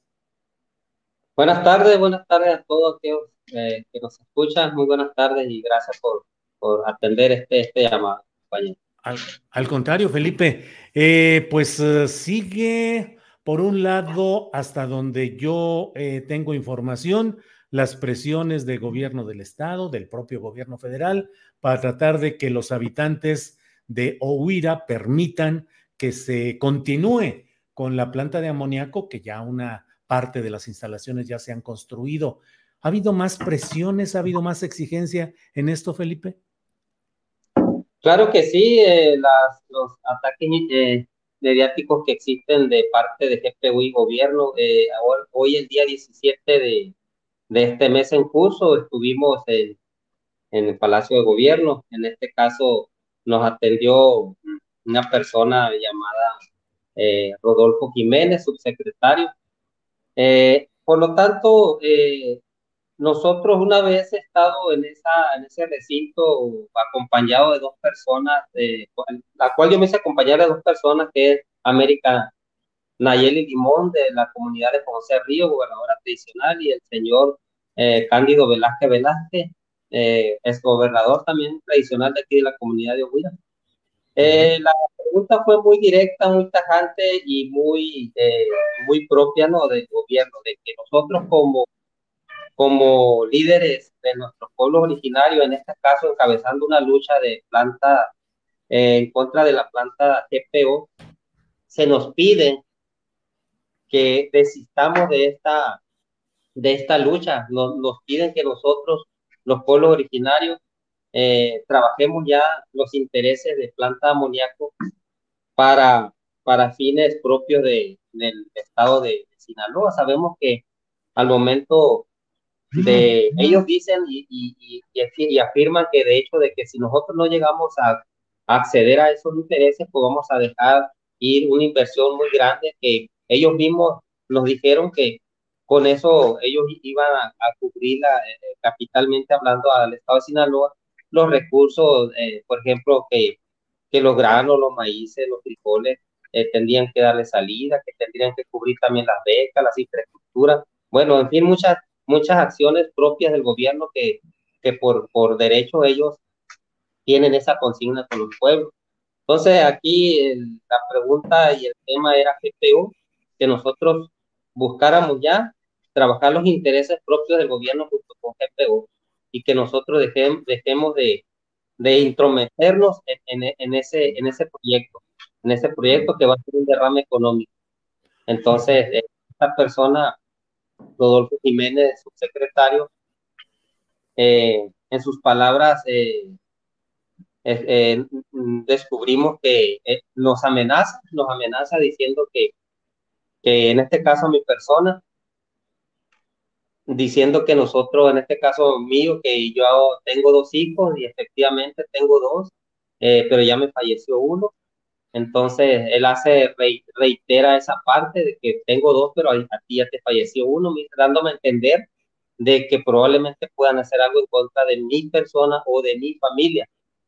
Por lo tanto, los, los las amenazas de una u otra forma las hacen, las hacen y creo yo que no es no es la forma ni no es la forma de arreglar las cosas, por lo cual yo le, le, hice la observación y le digo que, que nosotros los pueblos originarios, en su momento, en la defensa de, nuestro, de nuestros derechos, de nuestro territorio, y que ese, ese, ese ataque de, que ese ataque que se nos está haciendo hoy en, en estos momentos, pues nosotros lo vamos a, tomar muy seriamente porque al momento de, dirigirse de esa manera a mi persona y a mi familia, eh, yo le digo muy claramente que, que nosotros como pueblo originario no vamos a, ceder a ningún paso hacia atrás. Nosotros vamos a ir adelante y cualquier cosa que atenten contra mi vida, eh, le dejé muy claro de que si yo perdiera la vida en, este, en esta lucha, hay un documento un documento en el cual va a, salir a, relucir y créeme que no es muy grato para los oídos de, ustedes, porque ahí van nombres de gobierno, nombres de personas quienes están involucradas en todo este asunto. Sabemos que es una lucha y sabemos que también desaparecen a los líderes, pero en este caso, en, en, en, estos momentos y a esta altura de, de esta lucha de, en contra de, de GPO, nosotros vamos a seguir adelante como pueblo originario en la defensa de, nuestra, de nuestros derechos más que nada. Felipe, un reportero me dijo que incluso en esa reunión eh, le habían dicho a usted que recordara al general Felipe Bachomo, que fue eh, parte de una milicia indígena y que terminó siendo fusilado. ¿Hubo esa referencia al general Felipe Bachomo? Claro que sí, al momento de que la persona está con su actitud y su forma tan, tan pro, pues yo diría poco profesional, eh, se dirige a mí como, como yo, mi nombre es Felipe Montaño, entonces él me, me que decía que su héroe revolucionario es Felipe Bachomo y me comparó con esta persona. Eh, fue ocasiones que me, que me lo señaló, una, una en el diálogo y otra ya para retirarme. Entonces creo yo que por ahí va la amenaza también, porque sé que a Felipe Bachomo fue lo traicionaron y lo, fusilaron. Por lo tanto, eh, pues a compararme con un, revolucionario, creo yo que llevo un mensaje, llevo un mensaje y no hay que hacer caso omiso a ese mensaje. Bien, Felipe, para quienes nos están escuchando, les preciso, y por favor, si digo algo impropio, corríjame, por favor, Felipe, pero este proyecto de la construcción de una planta de amoníaco viene desde varios años atrás y en ello ha estado involucrado tanto este personaje que es el secretario de gobierno con Mario López Valdés, Maloba, eh, que era Gerardo Vargas Landeros, creo que es el nombre, ahora presidente de AOME, donde está todo este asunto de la presunta planta de amoníaco. Eh, hay muchos intereses de políticos, eh, tanto priistas como de otros eh, partidos, metidos en este asunto. Actualmente Sinaloa, el gobernador llegó a nombre de Morena. Y en ese, en ese espacio está Rubén Rocha Moya, que es el actual gobernador de Sonora, llegado a nombre de Morena. Y aunque se hizo una farsa de consulta yo lo denuncié y lo señalé oportunamente, organizada por la Secretaría de Gobernación Federal y el gobierno del estado de Sinaloa. Esa fue invalidada porque obviamente que no tenía sentido, era totalmente parcial y ahora se ha propuesto que haya, conforme a los convenios a los que está obligado el Estado mexicano, una consulta a los indígenas y a los pueblos originarios donde se pretende construir esta, esta, esta planta. Creo que por ahí va el problema y si es así, Felipe, ¿para cuándo está considerada esta consulta y cómo está organizada? Bueno, sabemos que las, por aquí se puede hablar de, las diferentes fracciones parlamentarias quienes están interviniendo en este asunto de, de apoyo ante una inversión alemana. Pero también sabemos y tienen de conocimiento de que hay una violatoria de derechos indígenas Tan así estamos en, nuestro, en nuestra defensa y tenemos tanta eh, verdad en lo que nosotros eh, venimos defendiendo, que la Suprema Corte de Justicia ha dado un dictamen favorable al amparo eh, que promovió la comunidad indígena de Lázaro Cárdenas, donde deja sin efectos a la planta de amoníaco, donde le quitan los permisos y pues por lo tanto el impacto ambiental que ellos, ellos promovieron queda, queda nulo. Entonces ellos están todavía con eso de que una consulta y una consulta, pero nosotros los pueblos originarios nos declaramos eh, y nos negamos a engaños de consultas simuladas y violatorias de nuestros derechos colectivos, por lo que, por lo que en estas condiciones de engaño a nuestra nación no desea ser consultada sobre la instalación del, de la mencionada planta de amoníaco. Aquí es evidente que de realizarse una consulta en la actualidad, la misma no respetaría nuestro derecho de autonomía y libre determinación y no cumpliría con los requisitos legales que se establecen en la Constitución Política de los Estados Unidos Mexicanos, como en el Convenio 169 de la Organización Internacional del Trabajo, la Declaración de las Naciones Unidas sobre los Derechos Indígenas, la Declaración Americana de los Derechos Indígenas y los, y las recomendaciones de la, de la Relatora de Pueblos Indígenas de Naciones Unidas y la, y la Comisión Nacional de Derechos Humanos de nuestro país que dicen que son requisitos a cumplir las consultas y las consultas tienen que ser previas, libres e informadas y culturalmente adecuadas con el fin de obtener el consentimiento de los pueblos originarios, cosa que Planta GPO ha venido evadiendo todo ese, todas esas responsabilidades. Entonces, eh, reclamamos nuestro derecho al territorio como un espacio donde nos desarrollamos y vivimos como una cultura lloreme a la conservación y protección de los recursos naturales, a defender y desarrollar y transmitir nuestras actividades tradicionales al desarrollo económico, social y cultural de acuerdo a nuestra cultura y como visión. Tenemos derecho al, al medio ambiente sano, adecuado y que es una garantía para nuestra previvencia física y natural en el ejercicio de nuestro derecho al gobierno propio, decidir, no decidimos no permitir ninguna actividad que atente en contra de la vida y la cultura de la nación Yoreme Decidimos no tomar acuerdos eh, que vayan en contra de nuestra supervivencia. Por lo tanto, lo que viene siendo GPO y esa consulta que ha venido eh, dando dándose a conocer bajo una empresa que está fundamentada en pura ilegalidad, nosotros nos declaramos en contra de cualquier consulta, porque la consulta ya no es previa, no es de buena fe, ni tampoco es bien informada. Esa etapa, esa parte de la etapa ya pasó y las leyes, las leyes no se consultan, las leyes no, estamos, no están para consultarse, las leyes están para aplicarse y en ellas violentaron el convenio 169 el artículo 6, donde dice que los pueblos debemos ser consultados y de, con esas características, previa, buena, bien informada y adecuadamente cultural. Pues eh, Felipe de Jesús Montaño, le agradezco esta oportunidad de tener mayor claridad de lo que está pasando ahí. Como le he dicho a, a, quienes nos hacen el honor de escucharnos, pues se trata de un proyecto de una empresa extranjera que ha tenido participación de muchos políticos en cargos de gobierno y que están impulsando la creación de una planta de amoníaco en la comunidad de Ohuira, en Ahome, en el municipio de Ahome, eh, y eh, pues se han hecho muchas maniobras desde el actual gobierno estatal y el anterior para tratar de obligar a los habitantes de este lugar a que acepten esa consulta en los términos que ya nos ha dicho Felipe de Jesús Montaño. Subrayo que el personaje a quien menciona Felipe como alguien que lo amenazó de, de esa manera que ya nos describió Felipe, es el subsecretario de gobierno eh, Rodolfo Jiménez López, eh, que forma parte pues del equipo del gobernador Rubén Rocha Moya. Pues Felipe, muchas gracias a reserva de lo que desea agregar.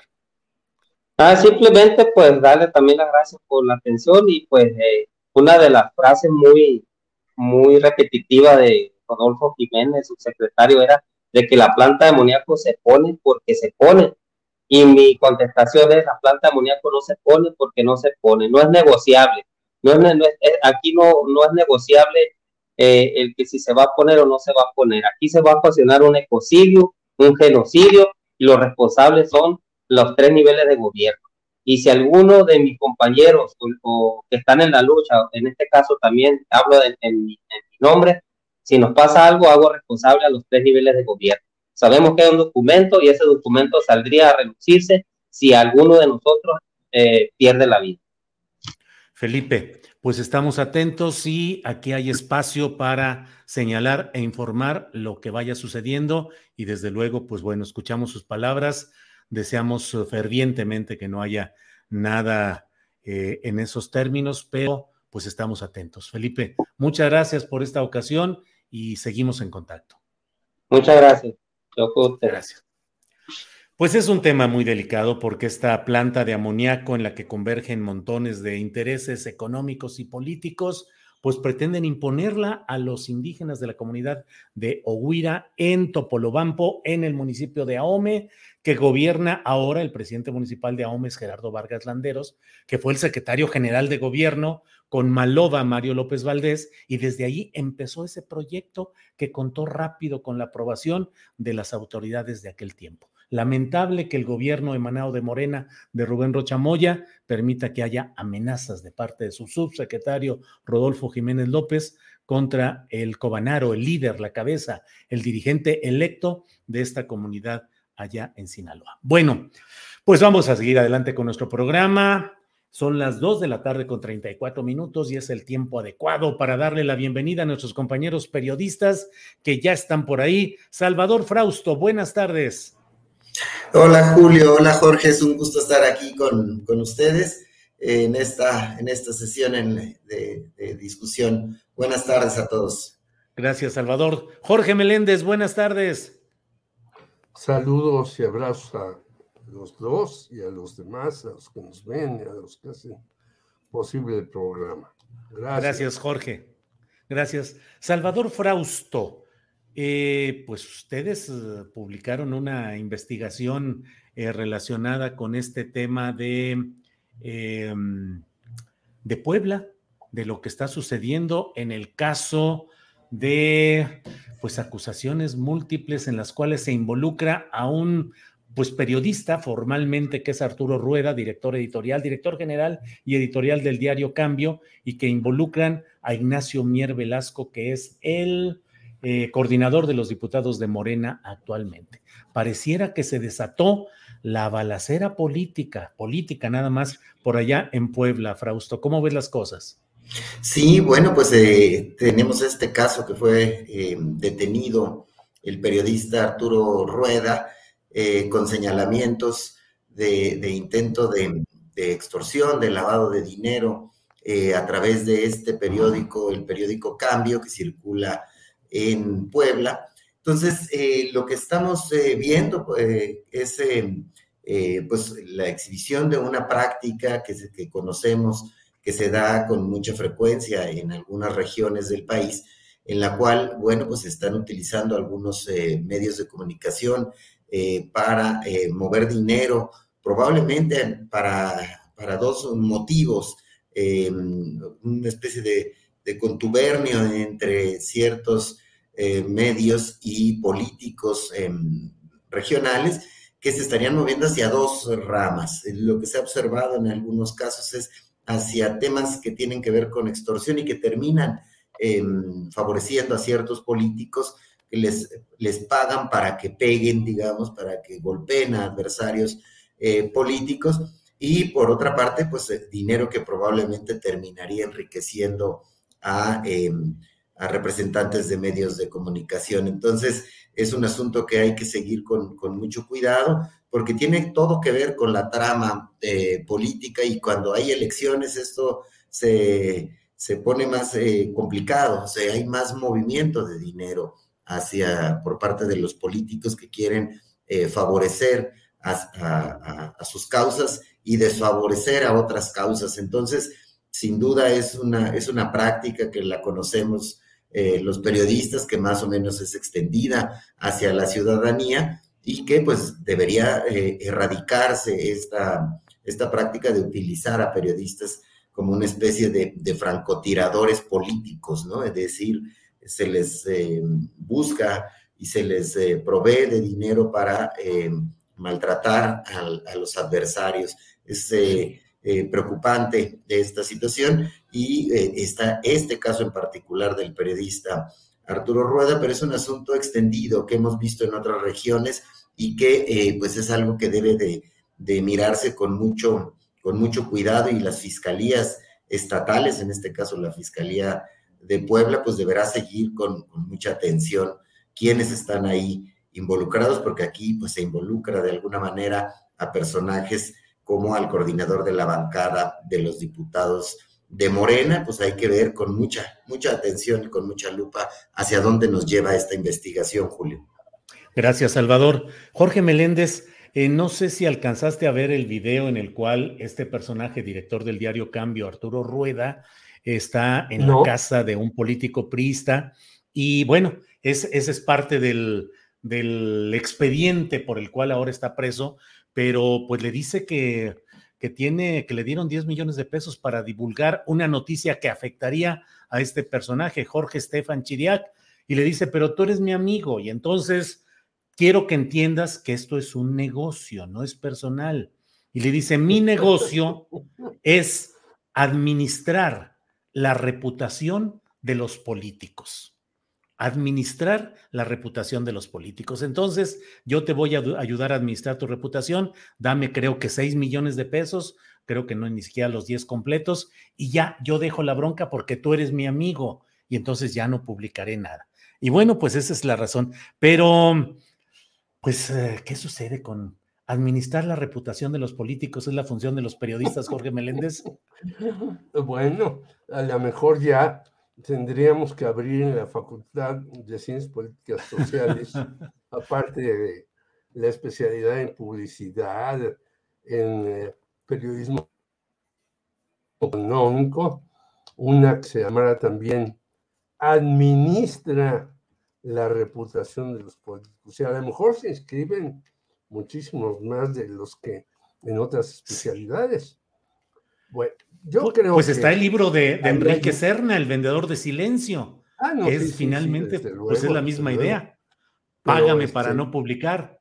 Para no, eh, pégame y págame o págame y no me pegues o lo que sea. No, yo creo que en Puebla hay un periodismo muy interesante, muy intenso, muy bueno, pero también como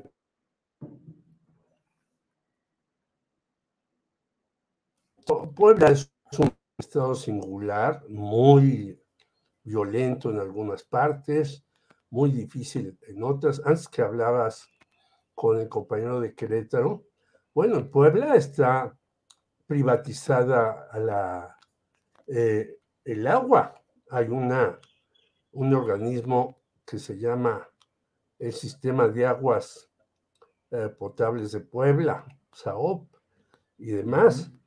También en, en este sentido, a mí me mandaron de Puebla un comunicado de muchas mujeres, y al final me voy a referir a lo que tú me dijiste, que dice, ante el, ante el asesinato de la activista y defensora de los derechos de las mujeres, Cecilia Monzón, el día de hoy, sábado 28, en Periférico y Camino Real de Monoxaman, exigimos a las autoridades la investigación adecuada y oportuna con perspectiva de género sobre este vil crimen. A la fiscalía le mandan eh, una serie de peticiones, no voy a leer todo, y dice al final Cecilia no solo era una abogada, era la abogada de las mujeres, combativa, sin miedo, aguerrida y buscando siempre la justicia ante el mismo patriarcado. Cecilia merece justicia y merece que todas las mujeres nos unamos al llamado una vez más para salir a, a las calles en su memoria. Y firman un montón de poblanas y demás. Por allá anduvo dando clases una gran maestra que propuso lo del feminicidio, pero también está lo del agua potable y está una corrupción muy grande en muchos medios. En, Puebla hay como 30, 40 medios muy diversos, Julio. Y esto no me, no me parece extraño. Mi amigo Julio Glockner dice, qué bueno que agarran a este señor Rueda, que me estuvo zarandeando cuando yo fui encargado de cultura de Puebla.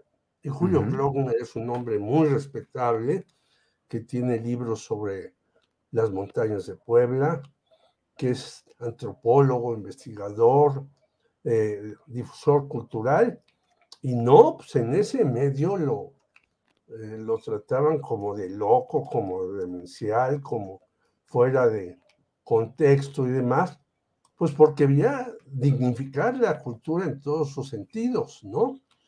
Eh, y creo que ese es el caso de los medios en Puebla. Yo recuerdo que un rector, Enrique Agüera, compró una revista Contralínea por varios millones de pesos cuando yo andaba por allá. Y así se, ah, en, el sistema poblano se reparten dinero. Imagínate lo que ha de haber repartido Mario Marín, que no allá en Puebla las noticias sobre el día Cacho casi no salían.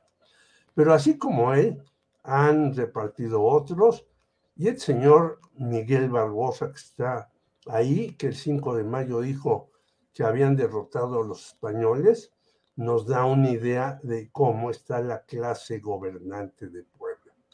Yo creo que entre la clase gobernante que está muy descalificada en general y la clase periodística, pues se llevan y por eso a lo mejor hay que fundar, no en ciencias políticas, quizás en la UAP, una especialidad así, dignifiquemos a nuestros políticos mediante un chayo que puede ser negociable. Me parece una verdadera canallada que entendamos, que sepamos de esto, y me parece que sí hay que entrar a fondo. Ahora, hay que decir que este señor, que está, algunos dicen que es hasta el dueño de cambio, el señor Mier, también es atacado por Barbosa, por Armenta y por otros que han buscado la gubernatura.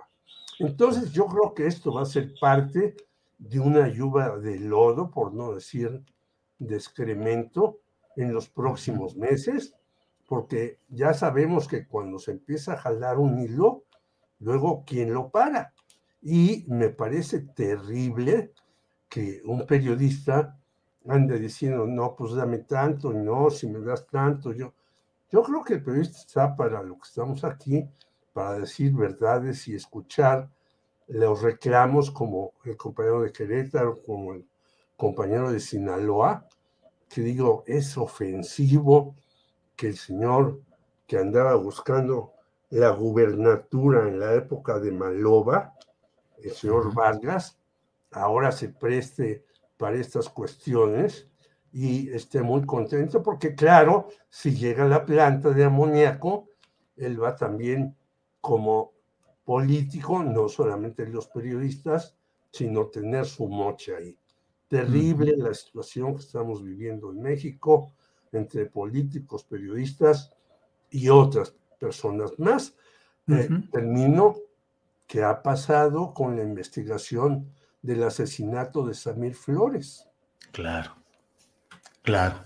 Gracias, Jorge. Salvador Frausto, por desgracia, la, a veces con una esperanza de cambio, eh, la situación nacional complicada, en los estados complicado, y bueno, llega el tiempo de las elecciones, promesas de cambio, promesas de atender los problemas, promesas de cambiar lo que deba cambiarse. Vienen seis elecciones ya que ya están en puerta, Salvador, ya, ya son el mes que entra. Eh, ¿Cuál es tu visión? ¿Cuál es el saldo? ¿Qué te parece la más eh, reñida, la más eh, complicada?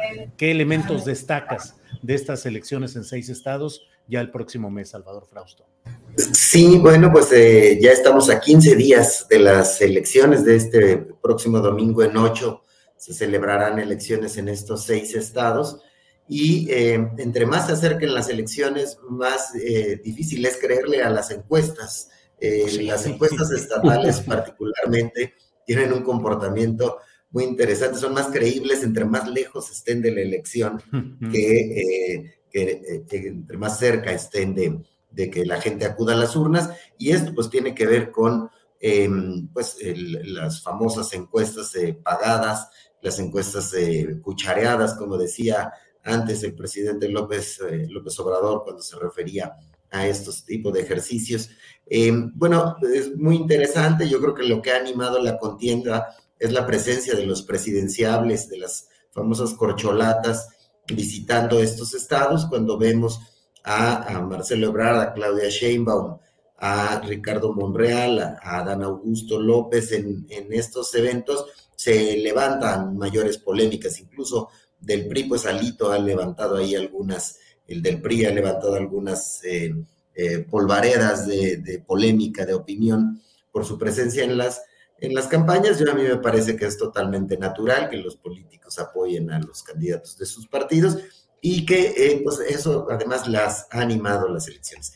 veo elecciones, dos elecciones muy reñidas, que son la elección en Aguascalientes y en Durango. Ahí está por verse si sí el PAN y los partidos aliados retienen esas gubernaturas o Morena da la pelea, sobre todo probablemente de la pelea en Durango, en Aguascalientes, parecería estar eh, más holgada la posibilidad de que gane la, alianza opositora, el PAN particularmente, que tiene fuerte presencia en Aguascalientes.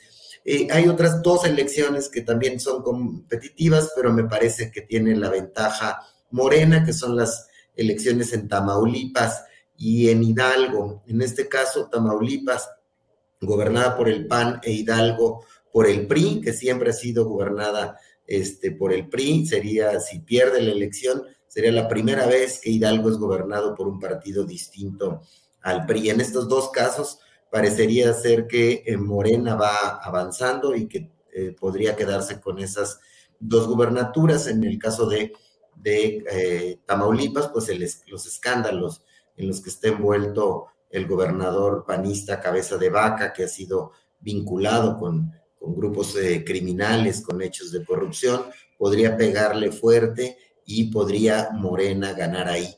Pero también nada está escrito, es un estado donde pues el gobernador Cabeza de Vaca controla fuertemente la policía, tiene a los grupos criminales, eh, al parecer, muy cercanos, al menos a una facción de estos, y podría ocurrir lo que ocurrió en otros estados como Sinaloa, donde el voto del crimen sí pesa y sí tiene un peso específico.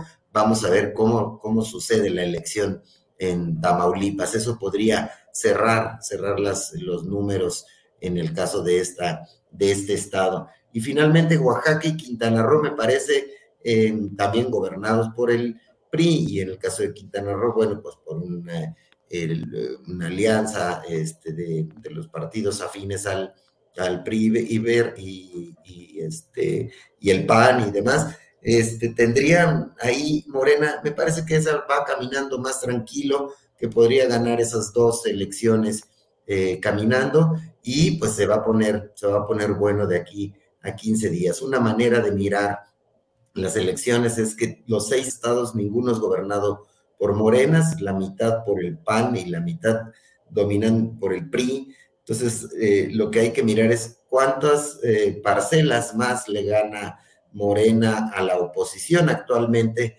Recordemos que Morena gobierna en 17 estados más la Ciudad de México, el PAN en 8, el PRI en 4, Movimiento Ciudadano en 2, el Verde en 1. Me parece que aquí lo que vamos a ver es si Morena gana 4 o 5 de las 6 elecciones, aunque Mier y otros morenistas dicen que van a ganar 6 de 6, sin me, me, pongo a hacer pronósticos sin apostar con nadie, porque este, puedo perder, este, eh, diría que Morena va a ganar cuatro o cinco elecciones en las elecciones del 5 de junio, Julio y Jorge.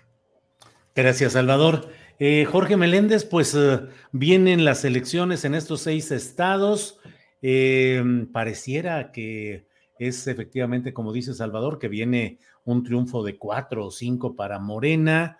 Y bueno, eh, al cierre del eh, presidente López Obrador va a tener veintitantos gobernadores de Morena, un poder concentrado apabullante. ¿Qué lecturas tienes de lo que viene y de lo que pueda venir en estas elecciones estatales, Jorge?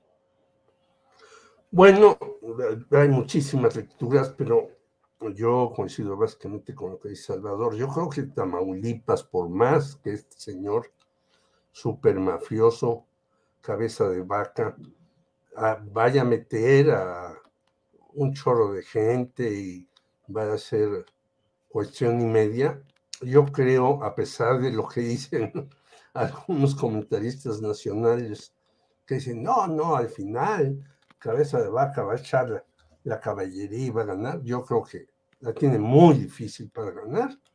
Eso ya no es tan sencillo hacerlo, aún con el crimen organizado que mueve cantidad de personas. La de Aguascalientes, yo creo que el PAN tiene una ligera ventaja, no sé hasta dónde haya caído. Después de todas las tonterías que va haciendo el PAN una y otra semana, después de todas las cosas que dicen desde Lili Telles hasta Marquito Cortés y todos los demás, yo creo que en Aguascalientes puede resultar ganador el PAN. Y yo la veo muy cerrada en Durango. Ahí sí yo no creo que esté resuelta. Y quizás, pues sí, puede dar la sorpresa Morena. Sí ha hecho el trabajo, porque yo todavía veo a los morenistas como muy confiados en el arrastre del observador y como poco eficaces para poner desde hacer la capacitación para las eh, eh, para la propaganda, para la campaña, hasta la capacitación de los personajes que están en las mesas receptoras de votos. Me invitaron hace poco a una reunión de Morena aquí en Coyoacán. Híjole, y yo salí realmente espantado. Yo no soy de Morena, nunca me afilié, porque siguen discutiendo lo mismo de lo mismo desde hace años y todos señalan, no, es que el observador tiene razón en esto, en aquello, en todo. Y cuando tú les dices, bueno, yo veo algunas fallas, algunas cuestiones ahí que no están bien, pues casi, casi te sacan a patadas. Entonces, yo creo que esa confianza en que tenga razón el Obrador en todo, le hace mal al partido. Ellos mismos dicen que no hay capacitación, que no hay formación de cuadros, que al contrario, hay que hacerla de abajo hacia arriba, lo cual yo estoy de acuerdo, pero si tú no tienes un equipo, como se llame, formador de cuadros, que mande personajes, que les explique muchas cosas, incluso hasta, bueno, ya me quedé mejor callado porque algunos han señalado que como dice López Obrador, ya no hay neoliberalismo en México. Dije, ah, caray, pues entonces sí, a mí, que estudié economía, me parece algo fuera de serie, porque los bancos ganan más que nunca, las farmacéuticas, las alimentarias, y entonces, ¿para qué hace un pacto el señor López Obrador para tratar de que 24 productos no suban de precio? Aunque si salimos a la calle, nos damos cuenta que no está tan amarrado eso. Pero en fin, lo que, a lo que quiero llegar es que un partido nunca puede confiarse de que va a ganar todas. Yo creo, vi reaparecer a Mr. Bailador, Humberto Moreira, y uff, descalifica al hermano y a la cuñada y a todo lo demás, y le levanta la mano a Menchaca. Yo creo que ahí, además de lo que dijo el señor César Cravioto, ¿no? Póngase changos, mis gobernadores, porque los que sean la plaza les van a dar una embajaduría como a Tigre Ordaz o alguna, algún consulado importante como a Pavlovich, y yo creo que Omar Fayad ya se dio la plaza. Ahí sí creo que Nidalgo ya no tiene nada que hacer el PRI, pero yo veo que en Aguascalientes puede permanecer la vigencia del PAN y en Durango veo muy competido el asunto. O sea, no voy a hacer pronósticos, como dice bien mi amigo Salvador, pero yo creo que cuatro de seis, cuando menos, la tienen en el bolsillo Morena, a menos que cometa errores terribles que luego suelen ocurrir. Muy bien, Jorge, gracias. Salvador Frausto, pues el tiempo se ha ido de volada, eh, así es que tenemos espacio para lo que le llamamos el postrecito, así es que si quieres tú aquí promover algún libro, pensamiento, aforismo, eh, lo que quieras, postrecito de este lunes, por favor, Salvador. Me, echaría un poema que escribí anoche, Julio, pero este, en vez de eso, este, agradezco tu invitación, pero no voy a atormentar a Oye, tu audiencia. De, veras, de veras escribes poesía? Un día para que no, nos leas los poemas y ya sea que te aplaudamos o, no quieras no quiero hacer la vergüenza. Luego el rigor periodístico inhibe o hace que no haya ni tiempo o a veces ni siquiera la posibilidad de entrarle a la ficción, a la literatura en general y menos a la poesía, ¿no, Salvador? Exacto, sí, muchos, bueno, hay muchos colegas, yo conozco seguramente ustedes también colegas buenos para la poesía o para la la, novela. Yo este, algún tiempo le hice a los cuentos, pero no, no, no, no creo que sean mi, mi, vocación. Entonces, en vez de eso, mejor el, por último hago una observación sobre las fiscalías estatales, Julio Jorge. es, tremendo lo que pasó con la activista en Puebla, con eh, eh, Claudia Cecilia, perdón, Monzón. Eh, y es lamentable la cantidad de impunidad que vemos que no se logra esclarecer los, los crímenes de activistas o de periodistas con niveles de impunidad del 98-99% y eh, pues unas fiscalías detenidas, paradas en los estados.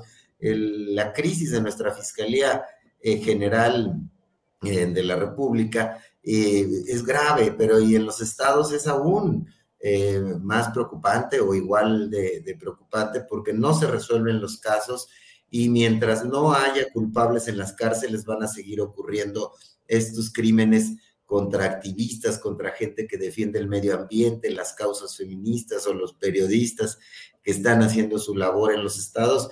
Tenemos eh, que hacer algo frente a las fiscalías estatales que son de un nivel tremendo y con unas convivencias insanas con los poderes locales eh, que tienen que ver con la política y que tienen que ver con el crimen y es, es lamentable y hay que hacer un, llamado y, mirar a dónde están los culpables de que no se resuelvan todos estos casos, eh, Julio y Jorge.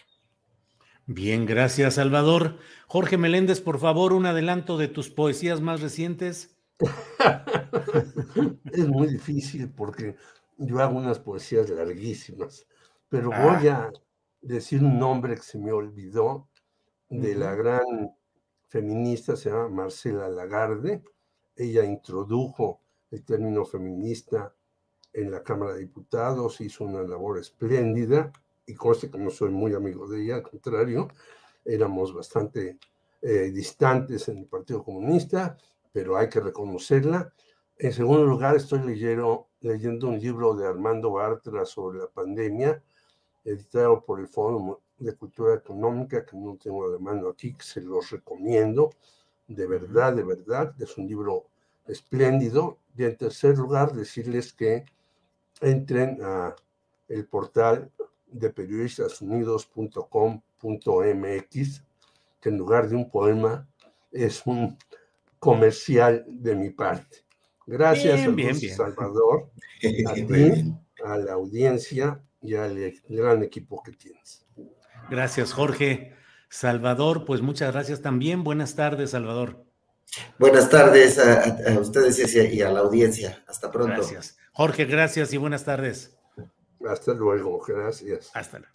Gracias a los dos y nos vemos próximamente. Hasta luego, gracias. Hasta luego. Bien, pues, um, pues seguimos adelante, seguimos adelante en este lunes 23 de mayo. Em, tenemos toda la información, tenemos toda la información cumplida en este, en este espacio. Eh, hay que cuidarnos porque, mire, estoy leyendo información que dice urgente, se han detectado 36 casos adicionales de viruela del simio en el Reino Unido, lo que eleva el número total de casos a 56, según la Agencia de Seguridad Sanitaria de aquella nación del Reino Unido. Así es que hay que estar atentos a la evolución de este nuevo problema sanitario. Bueno, pues tenemos toda la información del día.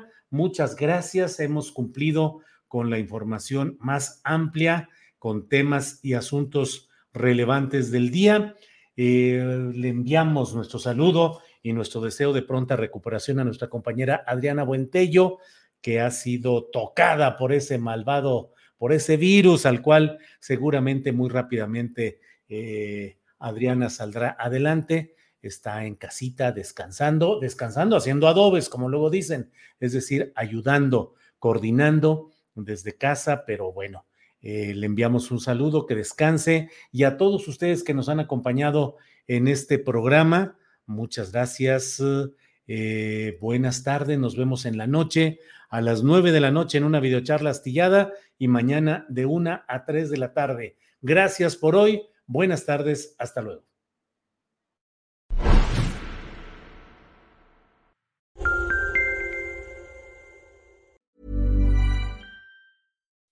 When you make decisions for your company, you look for the no brainers. If you have a lot of mailing to do, stamps.com is the ultimate no brainer. Use the stamps.com mobile app to mail everything you need to keep your business running with up to 89% off USPS and UPS. Make the same no brainer decision as over 1 million other businesses with stamps.com. Use code PROGRAM for a special offer. That's stamps.com code PROGRAM. Are you ready for truly hydrated skin? Meet Hyaluronic Body Serum, a breakthrough in body care from Osea. It's clinically proven to instantly increase hydration by 161%. Their lightweight, fast absorbing serum delivers 24 hours of nonstop hydration for silky smooth skin without the sticky afterfeel. Osea's latest innovation combines the magic of their best selling hyaluronic sea serum with a new formula that's good for the whole body and five types of hyaluronic acid to target every layer of the skin. Osea is a women founded, women led brand that's been crafting seaweed powered products for nearly 30 years. The best part? Everything Osea makes is clean, vegan, cruelty free, and climate neutral certified, so you never have to choose between your values and your best skin. Treat your skin to clean vegan skincare from Osea. Get 10% off your first order site wide with code SUMMER at OseaMalibu.com. That's O S E A Malibu.com code SUMMER. Para que te enteres del próximo noticiero, suscríbete y dale follow en Apple, Spotify, Amazon Music, Google o donde sea que escuches podcast. Te invitamos a visitar nuestra página julioastillero.com.